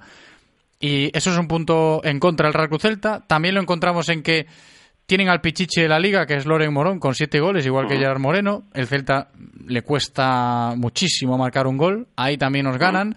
El Celta fuera de casa, pues ya sabemos cómo, cómo está. Así que por eso digo que no las tengo todas conmigo y que no nos valdría del todo ese argumento de, ay, como el Betis está mal y tiene mucha presión, pues igual es un poquito más sencillo. Ni mucho menos, me, me parece a mí, ¿eh? No, eh, de hecho, a ver, ahora mismo en este tramo de la temporada, eh, que, este, que vamos, llevamos un tercio casi, eh, no me fijo tanto en los resultados eh, tanto fuera como, como en casa, ¿no? De los equipos, como sí en otras estadísticas que quizás son más esclarecedoras. El- la cuestión de que el Celta sea el equipo todavía, eh, vamos a empezar la jornada 11, el equipo que menos ataca de, de toda la liga, teniendo la, la delantera y los jugadores que tenemos ahí arriba, eso sí me parece bastante, pues eso, esclarecedor y un poco la nota que, que, que domina en este Celta y que a la que nos tenemos que agarrar porque es ahí donde hay que mejorar indudablemente, claro. Y el tema de, de que el Betis juegue en casa y que haya sacado algún resultado más en casa, estando como están, estando como estamos, es decir, es, es, va a ser muy complicado eh, acertar qué puede pasar esta noche.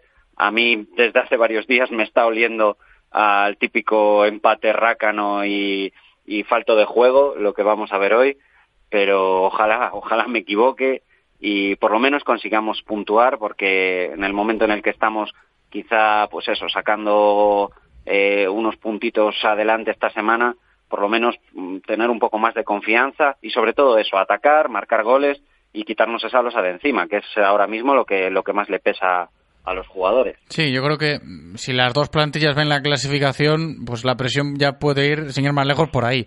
Lo recordamos, el Celta decimoséptimo con nueve puntos, es decimoctavo el Real Betis Balompié con nueve puntos también, ahí en esos puestos de descenso. Así que fijaos cómo están un poco las cosas. ¿Te atreves a prever muchos cambios en el Celta de Escribá, Yago, o deberían producirse muchos cambios a, a tu parecer? Al- alguna cosa veremos también por la cuestión de la acumulación de partidos, pero es que ya se ve que, que, que Escribá es bastante hermético, que es bastante cerrado en sus planteamientos, que, más o menos siempre vamos a ver lo mismo y, y me, extra- me extrañaría mucho ver, cambios sustanciales. Seguramente Rafinha sí que sea de la partida hoy y, y poca cosa más eh, puedo predecir. Eh, ya te digo que Eh, adelante, pues eh, muchos periodistas, muchos compañeros están pidiendo más presencia del, del Toro Fernández, viendo que había empezado más o menos bien, pero que luego cayó al ostracismo por lesiones, por el motivo que sea, ¿no? Eh, pero sí que, bueno, eh, si las cosas no funcionan, yo siempre digo, cuando algo no funciona, pues hay que cambiarlo. Y cuando funciona, dejémoslo como está. Ahora, evidentemente, tenemos jugadores muy buenos arriba, pero no están funcionando. Entonces, algo hay que hacer. Algo seguro que hay que hacer ahí arriba. Y hago, ¿y esta noche pendientes de Borja Iglesias o no están las cosas para pensar en, en amores pasados? No, no están las cosas para eso, José. No, sin duda que no. Eh, Borja, pues tiene la historia que tuvo aquí. Fue una lástima haberlo perdido en el momento en el que lo perdimos. Seguramente nos habría dado muchísimo. Y es un jugador querido. Él también quiere esta tierra, pero ahora está en otro, en otro guion y está siguiendo su vida y, y que le vaya muy bien, evidentemente. Pero hoy no. Hoy seguro que no. Oh, pues yo me pongo en ese guion de que Borja Iglesias marca hoy. e igual la crispación igual puede ser un poquito mayor, ¿no? Es decir, Sí. vaya, vaya, ¿no? Es posible, pero bueno, eh, ya te digo que tampoco es que haya pe- empezado la liga, bueno, también estuvo lesionado, me parece, ¿no? Eh. Empezó la liga no, ta- no tan bien como, como se espera de él, visto la, la temporada que hizo el año pasado. Entonces, bueno, esperemos que siga así, por lo menos eh, el partido de hoy. de esta Sí, noche. que, se tome un respiro el bueno de Borja Iglesias. Hay reencuentros en el partido de esta noche, evidentemente.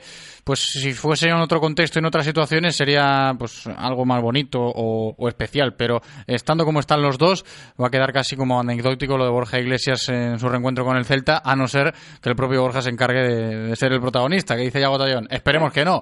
¿Te mojas con un resultado, Yago, como siempre, a ver cómo están esas porras, esos pronósticos?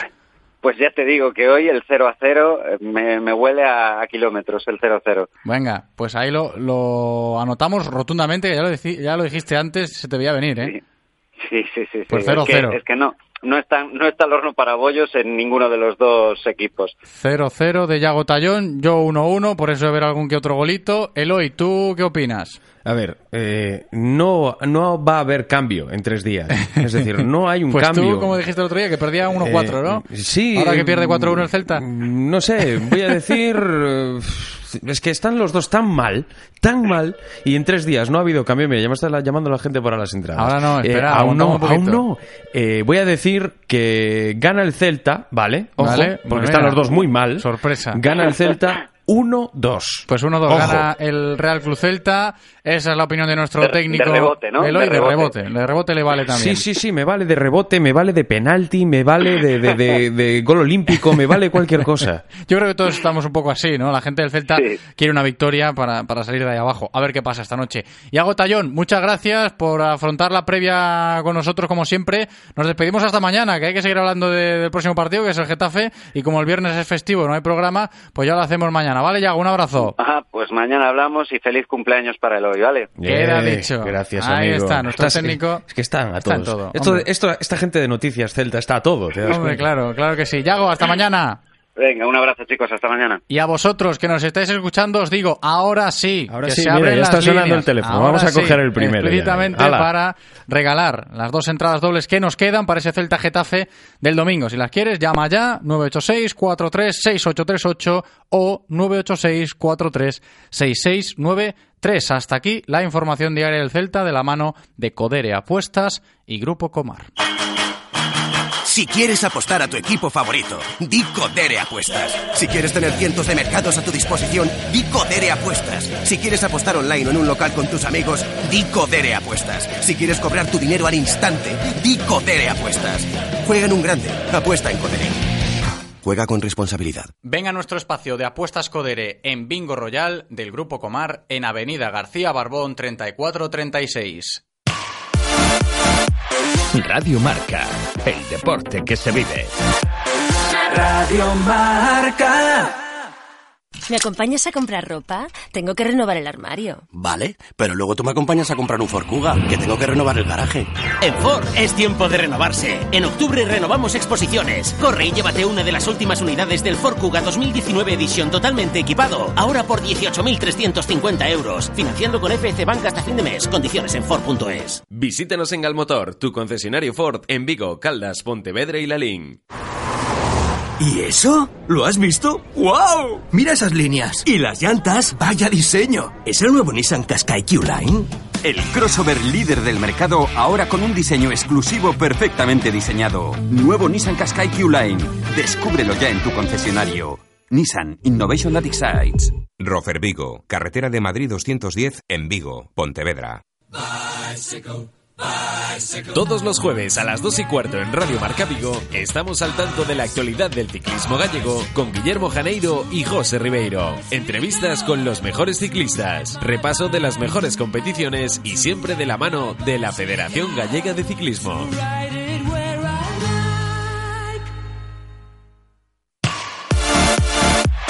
Radio Marca, el deporte que se vive.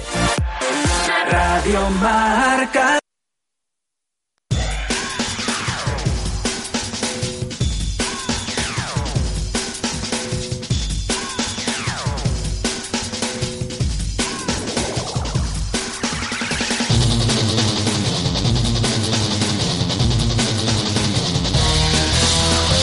Segunda vez que escuchamos esta sintonía en el programa de hoy significa que tenemos que seguir regalando entradas para ese Celta Getafe del próximo domingo en la banca Balaídos.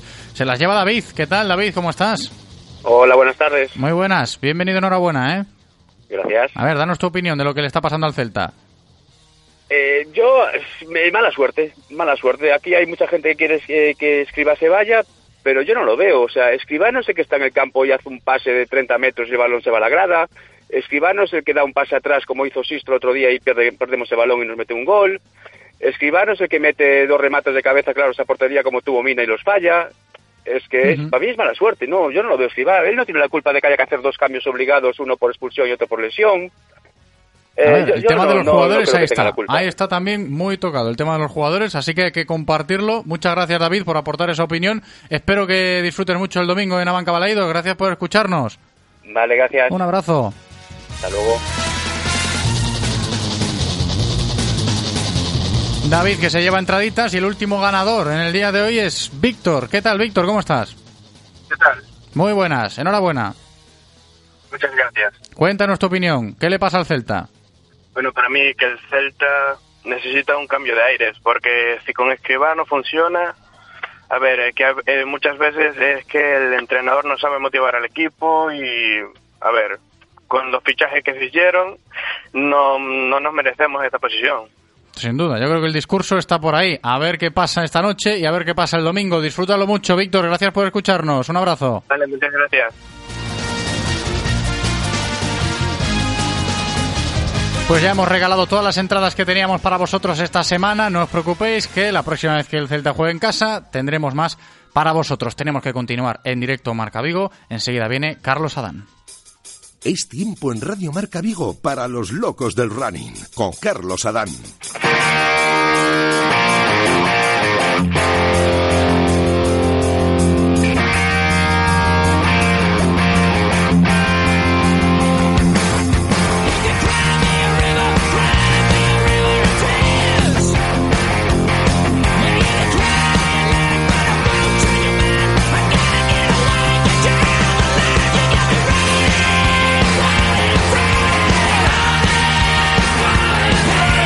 De running aquí en directo Marca Vigo. Volvemos a estar en este horario. Sabéis que por la tarde aquí en Radio Marca hay que estar pendientes de esta undécima jornada del Campeonato Nacional de Liga. A ver qué pasa con el Real Cruz Celta, como decíamos antes.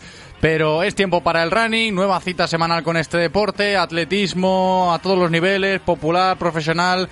Vuelve a estar con nosotros una semana más Carlos Adán. ¿Qué tal, Carlos? ¿Cómo estás? Mejor, todo bien. Ya está recuperado, ¿no? De la gripe o del sí, catarro. camino de ello, camino de Bueno, ello. estamos ahí mejorando. ¿eh? Me ale- Me alegro, me alegro. Hablamos de running. Hoy tenemos muchos protagonistas, Carlos. Y no recuerdo mal, tres. Que vamos a estar con tres protagonistas hoy en la sección. Cuéntanos un poco así, desglosando el menú que nos tienes preparado. Bueno, en principio, primera vez, primeramente vamos a hablar con Manuel Hurtado, que el domingo anterior consiguió ser subcampeón de España de maratón, un, un éxito muy importante. Eh, después vamos a llamar a Iván Roade, eh, una persona muy querida en esta emisora, que la llamamos muy a menudo, Sí, tanto. por su podium en la, en la famosa carrera pedestre de Santiago. Y por último tendremos al vencedor de, la, de los 10 kilómetros de la esclerosis de que hablamos la semana pasada, eh, Álvaro, Álvaro Marín, y que nos cuente cosas de él porque... Conocerlo un poquito más. Eh, exactamente. Esto nos gusta también. Ya sabéis que en la sección de running aquí nos gusta conocer los atletas que van emergiendo, que van saliendo, que van consiguiendo buenos resultados. Carlos nos los trae y nos los presenta. Pues buen cartel que tenemos hoy en la sección de running, empezando, como decía Carlos Adán, con el subcampeón de España de maratón, Manu Hurtado, que ya está con nosotros. ¿Qué tal, Manu? ¿Cómo estás? Hola, buenas tardes. Muy buenas tardes. Aquí haciendo un entrenamientillo, pero si me oís bien, seguimos así. Bienvenido. Bueno, ¿qué tal? Ya recuperado, ¿no? Del esfuerzo de hace 10 días, ¿no? Sí, la verdad que sí, porque, bueno, fue una prueba al final se desarrolló muy táctica. Fuimos a un ritmo de, de 3.24 y, bueno, estábamos preparados los primeros, sobre todo, para correr más rápido, pero habiendo pasado ya el campeonato internacional de este año y quedando aún lejos la clasificación para la Olimpiada, pues no había más en juego que el campeonato de España. Y entonces, pues, la verdad que se, nadie quiso tirar y nos la jugamos en un último mil frenético. Que Manu Hurtado no baja el ritmo ni para atender a los medios de comunicación, ¿eh, Carlos? ¿Te estás dando cuenta? Pero yo, yo supongo que estará caminando, no estará corriendo. ¿No, Manu? Estamos haciendo aquí a 4.15 un ritmo umbral de las niñas. Y ahí está, ¿ves? ya aquí. Casi nada, es la primera vez que pasa esto, ¿eh? En el programa. Sí, es histórico. Sección de Mira. running aplicada, pero en teoría, en materia, en práctica, en todo. Bueno, eh, tú lleg- llegaste en un momento de forma muy bueno, ¿no? Porque hiciste una muy nueva marca en el 10.000 de Coruña y ibas con un... es decir, si la carrera hubiera sido lanzada a por marca, ¿tú qué tiempo más o menos esperarías, esperabas realizar por los entrenamientos? Cuando empecé la preparación, el objetivo era bajar de 2.20 o rondar los 2.20, más o menos correr a un ritmo de 3.20 el kilómetro.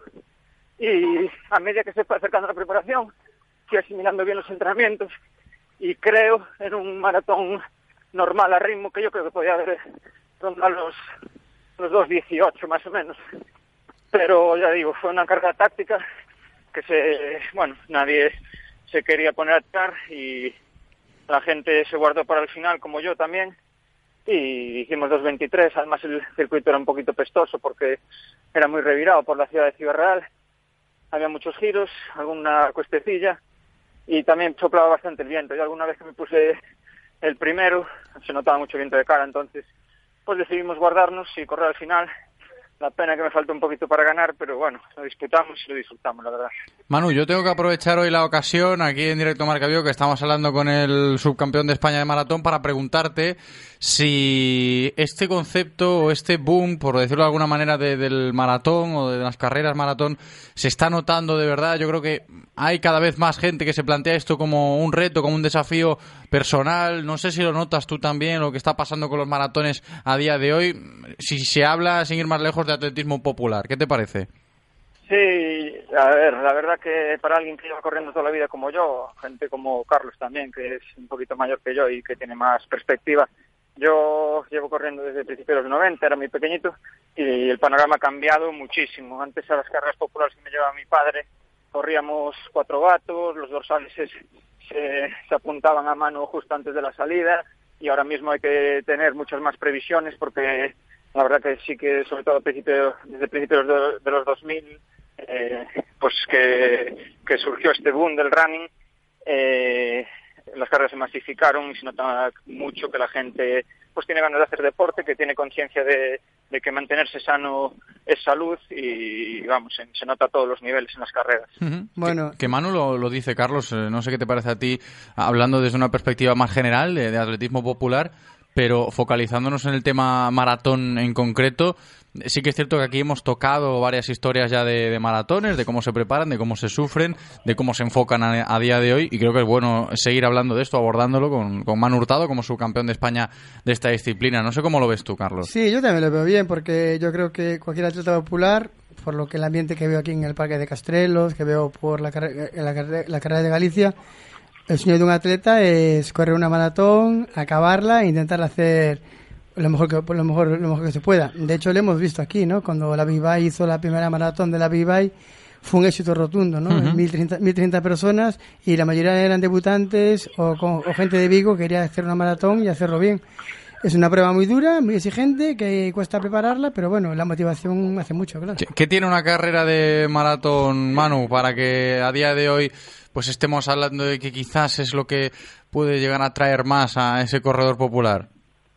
Hombre, es una prueba muy agónica que, como bien dice Carlos, requiere mucho tiempo de preparación, por lo que supone de superación para la gente, es un estímulo, que ver cómo se avanza en la preparación, cómo consigues un reto tan importante como el maratón, que es una prueba muy agónica porque es eh, la primera en la que se llegan a agotar las, las reservas de glucógeno. Esto genera un cambio metabólico en el cuerpo que, es de fuerte impacto, entonces superar esos momentos de cambio metabólico, de tantos kilómetros de sufrimiento, pues para la gente es un reto muy importante y que engancha precisamente por eso, porque se ve que con esfuerzo se pueden superar retos que parecen a priori imposibles. Bueno, y ahora que después de tu gran éxito, ¿cómo te planteas el resto? Bueno, la temporada empieza en enero este año, ¿cómo te planteas el año 2020? Nada, yo ya sabéis eh, que comentamos aquí ya el año pasado también que yo ya estoy entrando mucho en segundo plano, sobre todo todo el invierno tuve muy poco tiempo para entrenar y bueno, fui saliendo a disfrutar cuando me permitía el, el trabajo. En verano sí que tuve mucho más tiempo, por eso aproveché para preparar este campeonato de España que, que era en octubre, entonces me daba tiempo pues, a enganchar la gran preparación de, del verano sin meterme mucho en el invierno y ahora descansaré un poquito y lo que puede hacer sobre todo campeonatos gallegos por aquí, eh, carreras en ruta, tampoco sin mayores objetivos ya, porque este ya sí que dije que era mi último campeonato de España y bueno, ya habiéndome despedido también no quiero más, eh, más retos de este tipo porque ya no estoy para estos trotes, claro. Mira, la última vez que te entrevistamos, eh, nos dijiste que estabas metido en las listas para, para Lugo, para el Es partido. verdad, es verdad, tema político, Que ¿no? al, al final que hubo suerte, ¿conseguiste entrar en la concejalía o no? No, la verdad que hicimos muy buen trabajo, pienso, pero aunque conseguimos los resultados más importantes del partido en una gran ciudad, pues nos quedamos fuera de la, de la corporación municipal y, y ahora ya estamos trabajando en otros proyectos, ¿no? Bueno, pero con la idea de, de- dentro de cuatro, dentro de tres años de volver a repetir, o, o ya fue una experiencia que ya no quieres. Mm, Mira, yo fue un reto que asumí ilusionado, y, pero el problema es que yo, bueno, el problema, tengo otros muchos retos, como es eh, mi tarea de entrenador, que ya conocéis también, ya hablamos aquí, y eso es lo que más me ilusiona a día de hoy, seguir haciendo crecer al grupo. El año pasado yo conseguí tener una niña internacional junior, ahora hay un par de ellos que también están ahí a las puertas a ver si conseguimos eh, ya sacar un medalla en el Campeonato de España, entonces a ver si dan el paso para ser internacionales también, y ese es el, el bueno mi tarea principal ahora que si lo quieres hacer bien requiere mucho tiempo porque hay que ir a muchas pruebas muchos controles y, y eso es lo que en lo que voy a poner mis vistas ahora a medio corto plazo Pues muchas gracias, eh, Manu, por atendernos en el día de hoy. Enhorabuena por ese subcampeonato de España de maratón y por todos los retos que vengan. Eh, con, con el tiempo que tú quieras y dosificándolo como quieras. De verdad, Manu Hurtado, muchas gracias. Nada muchas gracias a vosotros por acordaros de mí siempre Muchas. Manu, muchas gracias Manu y cuida esa cantera, ¿vale? Que lleguen arriba. Y tanto, y tanto. gracias Carlos Pues eh, ahí estaba, ¿eh? Manu Hurtado como subcampeón de España de maratón, con esa cantera que también cuida como entrenador, evidentemente es importante.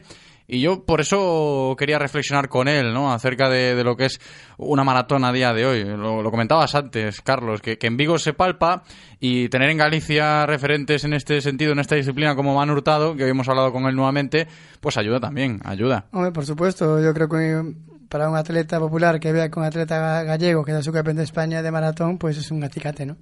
Y tanto. Vamos a seguir hablando con protagonistas, como decíamos, avanzamos en esta sección de running a golpe de miércoles y de un subcampeón de España de maratón a otro gran referente que tenemos aquí en Vigo y en la comarca, como lo es eh, Iván Roade. ¿Qué tal, Iván? ¿Cómo estás? Hola, ¿qué tal? ¿Cómo estáis? Muy buenas, bienvenido. Muchas gracias. Bueno, bien- bueno, en la comarca de ahora te tenemos menos ya, ¿no? Ahora ya estás Anda allí por ahí de trotamundos por España. por Castilla, Castilla, Castilla, Castilla León, ¿no? Por Salamanca, ¿no? Sí, Andas por ahí, ¿no? en- Eso es, en Castilla León, en Salamanca. Pero bueno, me sigo considerando gallego y de, y, y de Nigrán. Y de Nigrán 100%, ahí, Bueno. siempre llevando la bandera de- del Valmiñor por España adelante. Pero en Salamanca en invierno debe ser duro, ¿no? Entrenar, ¿no? pues la verdad es que sí, ¿no? En- a partir de los meses de enero, febrero, estos meses son complicados. Algún día de nevar y días que no levanta ni la niebla durante una semana y, y de menos dos grados, menos tres, eh, es impresionante. El frío aquí cuando, cuando hace frío es difícil sacar tiempo para entrenar. Lo bueno que tenemos la pista cubierta aquí y nos da un poco de tranquilidad para aunque sea rodar o hacer series y escapar un poquito del frío. ¿Y qué horario generalmente entrenas? ¿Por la mañana, temprano, por la tarde, noche o, dependiendo de tu trabajo? No, por suerte siempre tengo un horario fijo, siempre trabajo de mañana y tengo todas las tardes libres, entonces pues bueno, eh, primero como, me duermo un poco a la siesta y después eh, entreno. Entonces siempre suelo entrenar por las tardes. Ahora los días son un poquito, son un poquito más cortos y, y hay que aprovechar para intentar eh, salir que no sea de noche, pero bueno, eh, si no ya te digo voy para la pista cubierta que al final estás dentro y no te puede, no te coge el frío y, y, bueno es una pista que te permite hacer bastantes cosas y ahí pues pues puedes salvar el día. Esto de los entrenamientos, de los horarios, ¿lo consideráis eh, veramente relevante a la hora de preparar pruebas o de, sin ir más lejos, sentirse bien cuando salimos a correr? Tener en cuenta esos horarios, si podemos de mañana mejor que de tarde, si no podemos de mañana quizás más eh, tirando hacia las horas de sol o más hacia la noche. Esto como entrenador y como atleta, Iván, Carlos, os lo voy a plantear. Carlos, en este caso, ¿el tema de los horarios lo tienes muy en cuenta? Yo cuando era atleta profe- profesional, sí. Yo siempre entrenaba a la misma hora por la mañana y a la misma hora por la tarde. Yo tenía una rutina. Ahora no, ahora de popular entreno cuando tengo ganas, cuando me apetece y, y eso. Y supongo que Iván, que aunque sea un atleta popular, pero un atleta popular de alto nivel, supongo que intentará buscar una, una rutina para el cuerpo adaptarse siempre al, al esfuerzo. Que no, lo, que no lo comente él, no lo sé. Sí, solo eh, intento que sea siempre a la misma hora por las tardes, no, no que sea horas distintas porque al final el cuerpo se descontrola un poco. Siempre intento que sea a la misma hora y bueno, a mí me cuando no estuve trabajando pues sí entrenaba siempre por la mañana y, a la misma hora, pero bueno, ahora como por el trabajo no me permite entrenar por la mañana, aunque me gustaría más, pero bueno, eh, hay que adaptarse y, y sobre todo sí entrenar siempre casi siempre a la misma hora sé que al final es difícil porque al fin siempre las carreras suelen ser por la mañana pero bueno eh, al final eso a mí nunca me afectó porque bueno en la bici cuando andaba en bici pues entrenaba por la tarde y no tenía problema después para correr por las mañanas. Y bueno en ese aspecto pues yo no lo no lo noto mucho pero bueno sé que hay gente que que, que si no entrena más o menos a la hora de que suele ser la carrera pues después le afecta no pero bueno a mí no es el caso y intento eso por las tardes que sea la misma hora pero bueno, eh, ya te digo, dependiendo un poquito del trabajo. Podemos aplicar esto también como consejo. La gente que nos está escuchando, que suele salir a correr o que se está preparando para X prueba o para lo que sea, pues tener este consejo bien aplicado. Si podemos ajustar nuestros entrenamientos eh, siempre a la misma hora, a modo de rutina, pues igual mejor, ¿no, Carlos? Sí, yo los atletas que entreno siempre procuro decirles eso, ¿no? Que intenten entrenar siempre que el trabajo se lo permita a la misma hora, ¿no? Y hacer una vida, una unas costumbres para que el cuerpo, lo que dice Iván, para que el cuerpo se acostumbre a, entrenar, a, entrenar a la misma hora y eso. Bueno, ahora te hemos llamado por tu, para mí, mm, tu gran carrera en Santiago, siendo tercero detrás de, dos atletas. Eh, ¿Cómo fue la carrera? Eh, por lo que vi las crónicas, fue creo que fue al sprint. Cuéntanos esa carrera tan bonita y tan dura a la vez.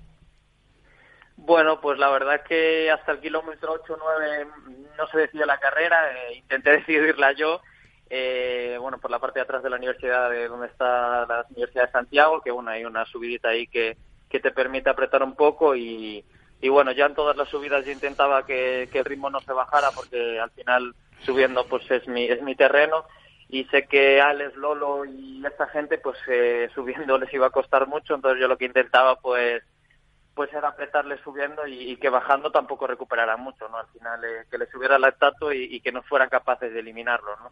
Y a partir del 8, pues bueno, eh, hice un ataque un poquito más fuerte para seleccionar un poquito más el grupo y ya nos quedamos cinco o seis atletas y bueno, eh, justo antes de la subida a Viti, que es a dos kilómetros de meta y es la subida más larga, pues nos quedamos pues eh, dos corredores y, y yo, o sea, uno y, otro portugués y yo, y bueno, eh, soltamos al, al portugués y, y nos fuimos Nuno y yo a, a- subiendo bici. Le, le arranqué dos veces, pero bueno, me fue imposible soltarlo y, después bajando, pues me- eh, nos fuimos Nuno y yo y en el kilómetro a 500 metros de meta, por detrás nos cogió Sergio Sánchez eh, bastante fuerte, que yo no me lo esperaba, ¿no? Eh, íbamos bajando a 2.55 y que nos apareciera por detrás pues fue un poco de qué pasa aquí, ¿no? Eh, y bueno, eh, a 500 metros me pasó a mí, a 400 pasó a, a Nuno, porque bueno, eh, en la zona de callejear por, por Santiago, Nuno me soltó un poquito y bueno, eh, Sergio me adelantó a mí, me adelantó a Nuno y, ganó la carrera, nada, a 200 metros ganó la carrera. Y bueno, yo entré detrás de, de Nuno a nada, 6-7 segundos. Pero bueno, eh, me quedo con que al final he mejorado en 54 segundos en comparación del año pasado, que es mucho tiempo. Y bueno, eh, como decía lo Nuno y que lo había ganado varias veces, eh, que así, había sido una de, la- de las eh, ediciones que más rápido se había corrido y que había sido más complicado. Y él decía que bueno, que con esas marcas había ganado las dos o tres ediciones y eh, o sea que habíamos corrido mucho, ¿no? Eh, yo tengo que estar contento porque creo que he dado un paso hacia adelante y estar con esta gente que al final un Sergio Sánchez, un Nuno, pues son gente que, que compiten bien y que compiten a nivel eh, internacional, pues bueno, la verdad que es para estar contento y bueno, un poco de rabia porque repetir el tercer puesto del año pasado, pues bueno, da un poco de... Quedas ahí con ese, ese mal sabor de boca, ¿no? Pero ha sido tu mejor tiempo, ¿no? En la carrera, ¿no? Sí, sí, fue el mejor tiempo, ya te digo, mejoré 54 segundos el tiempo del año pasado. Es muchísimo, es mucho ¿eh? tiempo. Sí, es Sí, mucho sí. tiempo. Mucho, mucho. Bueno, ¿y ahora qué, ahora qué vas a hacer? ¿Las carreras aquí de la San Martiño? Eh, ¿Alguna carrera más que por ahí, por ahí por Castilla y León? ¿O cómo, cómo se planea la temporada esta con tu entrenador? Pues bueno, eh, lo estoy hablando con Oscar y bueno, eh, eh, tal y como estoy de forma, pues creo que es el momento de, de dar el salto y, y irse a los cross nacionales. Eh, este fin de semana voy a correr el cross nacional de Palencia y bueno, creo que, que es el momento y creo que estoy bien y puedo luchar entre con estar con los mejores. Y bueno, estoy entre la San Martiño estoy decidiendo porque cuadra también con la Espada Toledana, que también es un cross nacional, y con el cross internacional de Soria. Y bueno, eh, estamos meditando a ver si merece la pena ir a un cross nacional o si ir a la San Martiño, ¿no? Pero bueno, eso estamos ahí un poquito en dudas. Y, y nada, después de correr el y la, el objetivo así que me gustaría este año sería mejorar el puesto del año pasado en la San Silvestre de Salamanca, que bueno, eh, siempre corren atletas de lo mejor de España y me gustaría hacer un buen puesto, pero bueno, eh, me gustaría también que, que los crosses nacionales pues eh, tenerlos ahí como un objetivo y, y poder correr ellos, a correrlos. Bueno, yo creo que sería muy bonito, ¿no? Para un atleta correr en el cross de Soria, ¿no? Con atletas africanos, keniatas, lo mejorcito de, de España, porque es, es cross seleccionado, seleccionable para el Campeonato de Europa, ¿no? Entonces ahí también se vería tu verdadero nivel, ¿no? A nivel nacional, ¿no te pica esa curiosidad de ver a cómo estás tú a nivel nacional en cross? Sí, por eso te digo que, que estoy quiero correr los crosses nacionales y me gustaría ver a qué nivel puedo estar con ellos. Eh, soy joven y sé que puedo, más, aunque sean iguales este año no, pero dentro de dos o tres años poder estar más cerca de ellos y por qué no luchar por, por un puesto con ellos. Y bueno, eh, hay que ser ambicioso. Y bueno, ya te digo, eh, primero voy a correr el de Palencia, a ver qué tal me sale. Y después, bueno, decidir un poquito a ver eh, qué crosses hacer, ¿no? Porque al final, donde empieza la gente es en el cross de Atapuerca dentro de este fin de semana, no el siguiente. Y ahí están los buenos, buenos. Pero bueno, me lo estoy pensando, pero por temas de trabajo, que justamente es un sábado el de Atapuerca, pues seguramente no pueda ir, ¿no? Pero a los demás sí que sí que puedo asistir. Entonces, pues pues tengo esas ganas y me pica la curiosidad, como tú dices, de, de ver a qué nivel estoy. Pues esperemos que vaya bien, ¿eh, Iván? Muchas gracias por atendernos en el día de hoy. Un abrazo. Muchas gracias a vosotros. Un abrazo. Un abrazo, Iván, un Un saludo. abrazo. Pues Iván Roade, que estaba ahora mismo con nosotros para finiquitar, para encarar ya la recta final de esta sección semanal de Running, hoy en directo Marca Vigo, nos queda por abordar todo lo que nos dejó el fin de semana pasado, la carrera por la esclerosis múltiple, ¿no? Que seguimos acumulando pruebas aquí de atletismo popular en Vigo con buenísimas causas detrás, ¿no? Este fin de semana hemos tenido la de la esclerosis. Sí, el domingo tuvimos la esclerosis, eh, un éxito de participación, un éxito a nivel también de calidad, de calidad de los atletas y tenemos con nosotros aquí al, al ganador y esperemos que, bueno, hablé con Jacobo esta semana, con el que lo entrevistamos la semana Sí. pasada, quedó muy contento y con ganas de hacer una edición más Qué y- bueno. y seguir. Pues esperemos, ¿eh? por muchos años más de esta carrera bonita, por la causa que defiende esa lucha contra la esclerosis múltiple. Estamos ya con Álvaro Marín, que ha vencido este pasado domingo en esta cita. Álvaro, ¿qué tal? Hola, buenas tardes, ¿qué tal? Muy buenas, bienvenido. Muchas gracias. Ante todo, disculpa por el sonido, pero voy en el coche y ahora mismo no, no puedo parar, voy en carretera. No te preocupes, pero te escuchamos eh, bien. Tú tranquilo que nuestro primer invitado iba corriendo. Iba corriendo. Así que no te preocupes. Antes hablamos con Manu Hurtado y corriendo nos atendió. Eso fue el momentazo de la sección, de la temporada, no- creo yo. Bueno, a ver, Álvaro, eh, yo tengo que reconocer que no te conozco como atleta, entonces, como siempre, a la persona que no conozco, le invito a que se presente ante los oyentes de Radio Marca. A ver, ¿quién es Álvaro Marín? No, yo soy corredor, bueno, corredor popular. eh, lógicamente no soy de Vigo, por eso no, no me conoceréis. He corrido alguna carrera eh, esporádicamente allí, porque mi novia vive, vamos, es de Vigo, aunque no, no vivimos allí. Y entonces siempre que puedo, el fin de semana, cuando vamos a ver a la familia, si coincide que hay alguna carrera, pues intento participar. Y el año pasado sí que me cuadró bien también la carrera de la esclerosis, además por la causa que es, y siendo en Bouzas, que nosotros somos, mi novia es de Bouzas, entonces como que hay mucho vínculo, además por la enfermedad también, y bueno, pues eh, era una cita para mí este año otra vez volver. Pues oye, mira Y qué bueno, bonito. me corro carreras de 10, que soy de un club de Madrid, etcétera. Cla- Claro, yo, claro, yo investigando, eh, yo de detective soy poco, soy, no soy muy, Ah, no se soy te muy da bueno. bien, se te da bien. Pero bueno, yo, claro, Hace un par de años quedé quinto, creo, en la media, sí, de Vigo, eso sí, eso no tengo muchos resultados. Ya, pero la duda que tengo, yo, claro, yo busqué Álvaro Marín y tal, y me salió que eras marchador. ¿Er- ¿Eres el Álvaro Marín marchador? Sí, sí, sí, efectivamente, soy marchador, sí, sí. ¿Pero sigues haciendo marcha o ya lo, ya lo has dejado de la marcha, no? No, lo dejé porque cuando, bueno, por motivos académicos y tal, me costaba mucho compatibilizar y, bueno, unos años que no hice prácticamente entrenamiento y cuando retomé, ya retomé carrera normal, carrera a pie, digamos.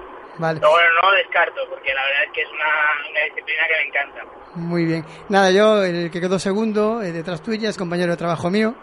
Y Ah, sí, Da- Dani Pérez, y me comentó que nada, que hasta el kilómetro 7 fue contigo, pero que después tú le dijiste adiós Lucas y le metiste un minuto en 3 kilómetros. Es decir, que estás en un momento de forma muy, muy, muy bueno, ¿no? Bueno, eh, estamos entrenando bien desde agosto así.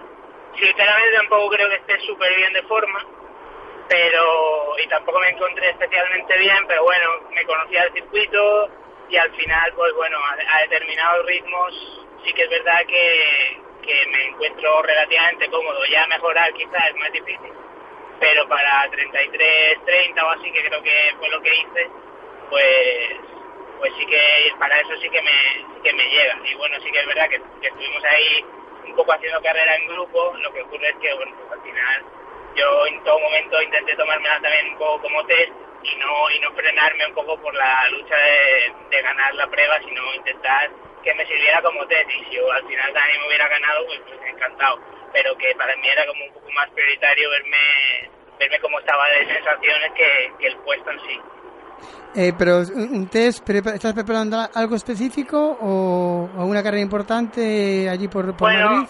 estoy intentando preparar de cara al cross, eh, hacer algunas carreras de cross y bueno, el año que viene sí que quiero hacer Laredo bien y alguna prueba del Campeonato de España de cross por clubes y algo así, pero no, no tengo ningún objetivo a la vista, pero sí que es verdad que llevaba sin correr una de 10 kilómetros desde junio, desde finales de junio, entonces bueno, pues para ver un poco también cómo estaba. Pues se te ha dado bien, ¿eh? encantados de haberte conocido, Álvaro Marín, el vencedor de la carrera de este pasado domingo contra la esclerosis múltiple en nuestra ciudad. Álvaro, muchas gracias por atendernos, un abrazo. Nada, nada, vosotros, un placer. Bueno, Álvaro, un abrazo y serás bienvenido siempre a esta tierra, Claro. ¿vale? A competir, ¿vale? Sí, sí, esperemos que vernos en muchas más y por la causa que fue además, pues eh, un placer poder haber participado en la prueba. Vale, un abrazo y buen viaje. Queda dicho, luego. buen viaje. Álvaro Marín, ahí estaba para cerrar la sección de running en el día de hoy. Solo me queda agradecerle, como siempre, a Carlos Adán por acercarnos las historias que hay detrás del atletismo popular, del atletismo profesional de Vigo, de Comarca, de toda Galicia, también que nos gusta esto. Hasta la semana que viene, Carlos, muchas gracias. A ti, un abrazo a todos. Radio Marca, el deporte que se vive. Radio Marca. En Autos Rosas, al igual que el Celta, sabemos que lo bueno es lo de aquí, lo de nuestra tierra. apoyando a nuestros deportistas y reconquistando calles con la mejor selección de vehículos. Nunca hemos sido peores y jamás lo seremos. Autos Rosas, orgullosos de crear movimiento en Vigo desde 1982. ¿Qué ocurre cuando sabes de coches? Que todo el mundo te pregunta. ¿Qué talla de confianza recomiendo? ¿Cuál es el mejor sitio para comprar un seminuevo? ¿Dónde hay más ofertas en repuestos y revisiones? La respuesta es fácil. Rodosa. Los centros en Renault Dacia de Vigo, Nigrán, Cangas y ahora también en Ponteareas. Confía en su profesionalidad, incluso si tu coche no es un Renault. Rodosa.com. En Radio Marca Vigo estrenamos nuevo WhatsApp para que tú también formes parte. Envía un mensaje de voz al número 680-101-642. Opina de lo que quieras y haz la radio con nosotros. Radio Marca, el deporte que se vive.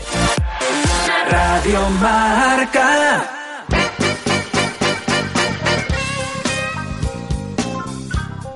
Directo Marca Vigo.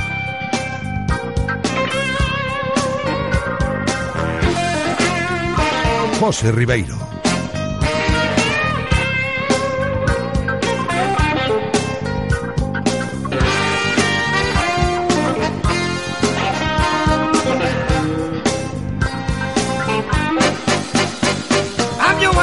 Estamos de vuelta en directo Marca Vigo y vamos a recibir enseguida a una viguesa ilustre, por eso de que se ha proclamado hace unos días campeona del mundo de fútbol playa con la selección española. Juega en primera B en las filas del Málaga femenino y con ella seguiremos potenciando ya aquí desde Radio Marca Vigo el fútbol femenino vigués. Carol González, ¿qué tal Carol? ¿Cómo estás? Hola, ¿qué tal? Muy buenas, bienvenida. Lo primero, enhorabuena, ¿eh? Muchas gracias. ¿Qué tal la experiencia en el Mundial por Qatar? Pues la experiencia muy buena, muy bonita, disfrutando al máximo de la competición. He leído por ahí que quizás Carol González pues es uno de los pilares fundamentales de este combinado nacional de fútbol playa. No sé qué, qué opinas tú. Bueno, a ver, Pilar, somos las 10 jugadoras que participamos. Yo soy una más que sumo al equipo. Estupendo. Esto de- del fútbol playa, seguramente mucha gente sea ajena a ello o, o no conozca tanto lo que es el, el fútbol playa. Hay mucha diferencia a la hora de preparar, pues sin ir más lejos, un mundial de fútbol playa a una competición a- habitual de, de fútbol rutinaria. ¿Cómo, ¿Cómo lo preparas tú? Hombre, nosotros nos concentramos 10 días antes para intentar prepararnos, entrenamos pues a horas donde la climatología vaya a ser la misma a la que vamos a disputar los partidos, entonces requiere una preparación diferente a cualquier modalidad que no sea en arena. ¿Cómo se lleva esto de compaginar las dos modalidades? Es una pregunta quizás un poquito delicada. Carol, ¿qué te gusta más, fútbol playa o fútbol habitual, fútbol normal? La verdad que me gustan las dos modalidades, no, Tenía trampa la pregunta también, ¿eh? no tengo elección por ninguna de las dos, o sea, me dedico a las dos y gracias a Dios las dos me hacen disfrutar al máximo. Carol, también el tema que hoy abordamos, ese campeonato del mundo de fútbol playa, puede ser interesante para conocer un poco la trayectoria ¿no? de, de las jugadoras, en tu caso, sin ir más lejos, de cómo se llega a, a ese ámbito del fútbol playa, pues digamos profesional, a la hora de abordar un, un campeonato del mundo. Carol. Pues yo empecé en 2015 a jugar a fútbol playa con mi comunidad autónoma, que soy gallega, claro. Ujú. Y en 2016 fuimos a otro campeonato de España y daba la suerte de que la selección española convocaba el primer equipo de sección femenina para un europeo. Claro. Y desde ahí pues no me podía bajar del barco y tenía que seguir trabajando para estar ahí.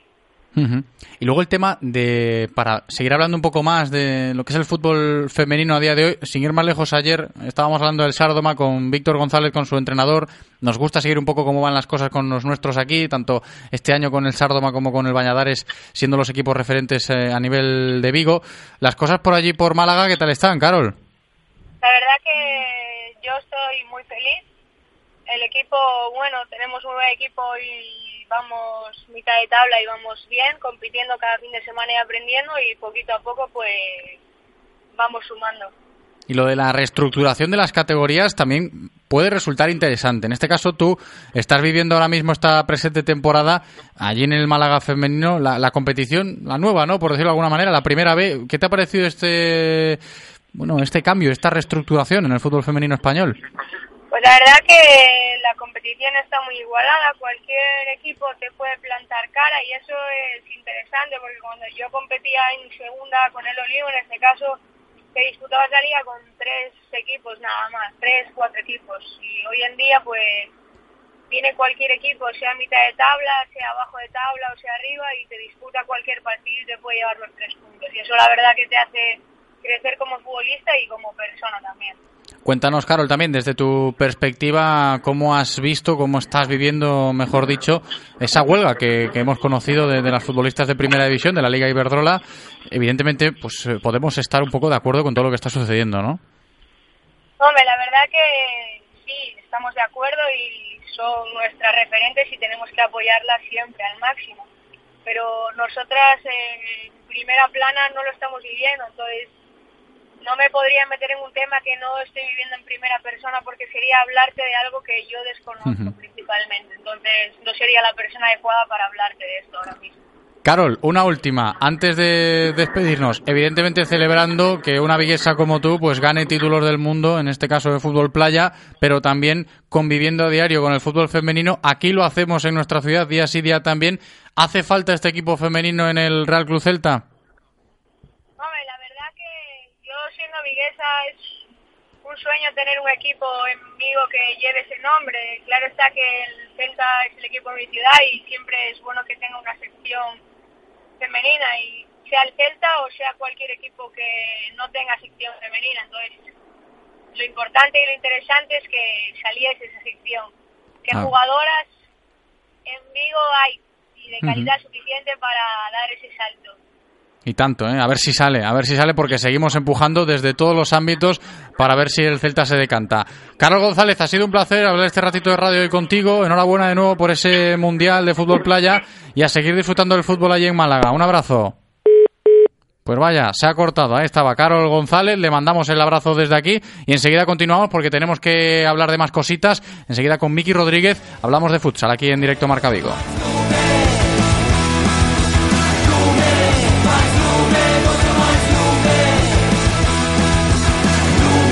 Ya lo dice la sintonía que estamos escuchando ahora. Lume, en este caso Lume Corbatas. Hablamos de fútbol sala, hablamos del Lume, de este equipo que entrena Miki Rodríguez y que después de dos años gloriosos, prácticamente, por decir este calificativo, intocable, ¿no? En esa categoría de preferente, se resistía el ascenso por motivos económicos, ya lo hemos ido contando aquí temporadas atrás. La cosa se aprieta, el nivel me imagino que ha subido también esa preferente.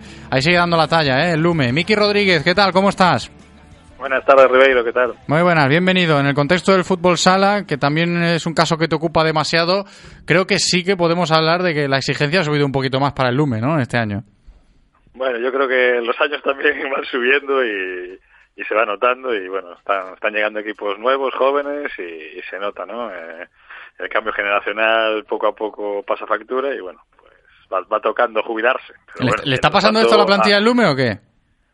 Sí, somos una plantilla veterana, al final es un equipo de amigos que llevamos muchos años juntos y, queremos terminar como juntos, entonces bueno, pues al final somos veteranos y, por ejemplo este principio de temporada nos está pasando un poquito factura las, lesiones y bueno, es normal por, por el tema de edad, ya te digo. A ver, yo lo digo porque somos conscientes, la gente que sigue el fútbol sala vigués y los que pues, le gusta seguir el deporte a nivel general, pues estos dos últimos años el Lume sí que que ha sido quizás uno de esos potenciales ¿no? a la hora de hablar de, futsal. Por eso que igual la dificultad a medida que van pasando los años es mayor, pero yo creo que sois conscientes de ello también en ese vestuario. Sí, obviamente el reto vuelve a ser el mismo, que es ganar cada partido. Eh, no hemos iniciado de la mejor manera, tampoco mal. Estamos en una zona caliente, cuartos, quintos, peleando con los de arriba. Y bueno, pues sabemos que el reto es difícil porque es eso, cada año más complicado y, la gente pues sube el nivel, los chavales entrenan mucho y muy duro. El otro día jugamos contra el filial de Lorenzo de segunda vez, que era un equipazo de, chavales de 16, 17, 18 años y, también es un placer ¿eh? ver ese tipo de, equipos jóvenes, como también puede ser el Redondela, que lo está haciendo muy bien, con chavales jóvenes y que que oye, que el futuro tiene que tirar las puertas. Sí, porque sin ir más lejos, y hablando de fútbol sala vigués, pues me puedo acordar así a bote pronto ahora de en tercera del Vigo Futsal, el Vigo 2015, equipo que tenemos también con gente muy joven, y es cierto que eso también es importante valorarlo cuando se intenta analizar la situación de este deporte a nivel local, ¿no? Miki, vale que el Lume ahora, pues igual es un equipo de los más veteranos, pero es que la gente viene apretando fuerte, ¿no? Sí, yo creo que, que en tercera la cara está siendo el Vigo Futsal, que, ha empezado muy bien, que está con líder con, con el Villalba y el equipo de Lucas lo está haciendo muy bien. Es un equipo, como sus equipos, muy intenso y, difícil de jugar y ha, hecho un inicio espectacular. Sin embargo, el resto de, de compañeros de, de, la zona, pues la verdad les está costando la tercera. La tercera es una, una división muy, muy competida, muy igualada y a Baíña y Bea de quizás por, bueno, pegando, son novatos, ¿no? En la categoría y les va a costar coger ritmo y el Vigo 2015 también, pues, le está costando un poquito empezar, pero bueno, sí, el nivel del fútbol sala vigués siempre está bien, pero siempre falta ese, ¿no? Ese proyecto que, que suba más allá de tercera, que vaya a segunda B, que llegue a segunda y que podamos hablar en Vigo, ¿no? De, Sí. de la ciudad con casi con más licencias que hay en España de, de fútbol sala, tener un equipo de verdad. Es que es alucinante, es alucinante. Antes con Carol González, hablando de fútbol femenino, pues evidentemente salió el tema de eh, ese empujoncito que, que necesita el fútbol femenino vigués con la aparición del Real Cruz Celta, con esa sección femenina, a ver cuándo llega. Si se habla de este empujón que necesita el fútbol sala en Vigo, ¿dónde podríamos encontrarlo, Miki? Tú que estás más metido en el mundillo, que podríamos darle un giro a esto de lo que hace falta, de lo que haría falta. Yo, por ejemplo, no, no concuerdo mucho en este tema con el del Celta. Está bien que el Celta esté detrás de todo, pero yo creo que... No hablo del Celta, no hablo del Celta en fútbol sala, sino No, no, dónde no, podríamos... fútbol sala, pero es que en fútbol sala aquí en Vigo ya tuvimos al Celta como Sí, proyecto. se tuvo, se tuvo. dos años en primera y, y fracasó por, por temas económicos. Al final, eh, lo que hace falta es apoyo económico y, y tener patrocinadores potentes detrás, si no es muy difícil llegar ahí. Entonces, el nivel lo hay, la gente lo hay, hay muchos entrenadores cualificados, muchos jugadores, gente que ama este deporte, pero falta, está claro, una unión también creo dentro de- del colectivo de fútbol sala para crear un proyecto serio y demás. Fíjate en el Benbrive, lo bien que trabajó, lo bien que lo hizo, llegó a estar a punto de subir a segunda división y sin embargo también la falta de apoyos, pues, pues mira, pasa Sí. lo que pasa y, y creo que es un ejemplo a seguir como fue el Benbrive durante muchos años con un gran trabajo, un gran trabajo de, de escuela, con un gran trabajo de base y yo creo que es lo fundamental.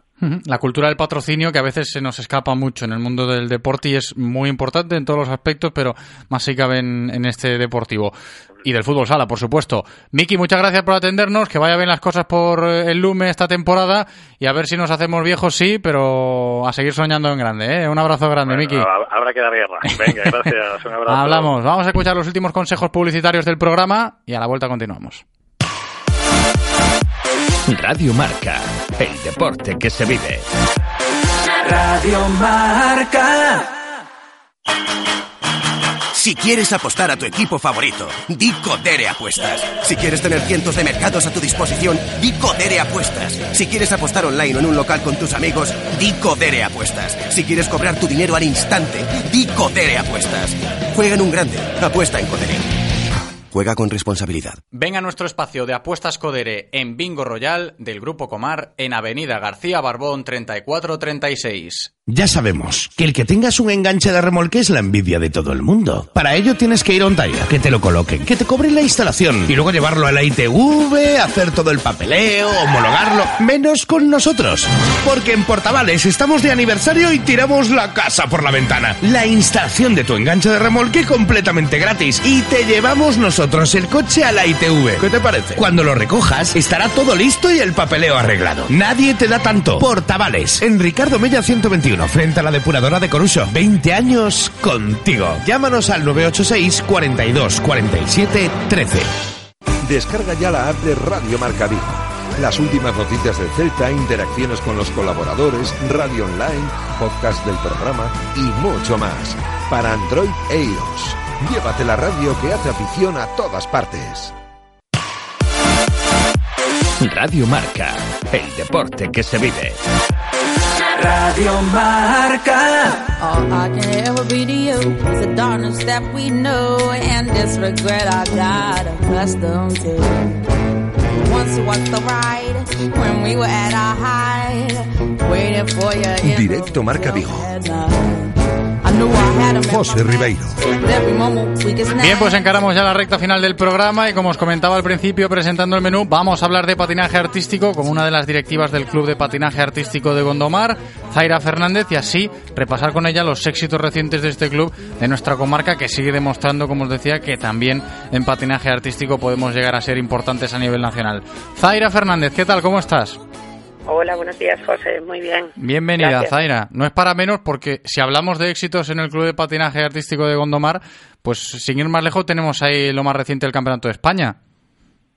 Sí, eh, la verdad es que este año está siendo una muy buena temporada, el 2019, porque, bueno, pues yo, el Ribeiro, este gondomareño, eh, ha conseguido ser subcampeón de España en Zaragoza y no olvidemos que, pues, es la primera vez que había una puntuación del sistema Rollart y, y ha conseguido, pues, muy buen puesto y, y ya venía de la Copa de Europa en Italia y también consiguió ser subcampeón. Sí, es que, Entonces una temporada muy buena tanto con él como con el como con el show.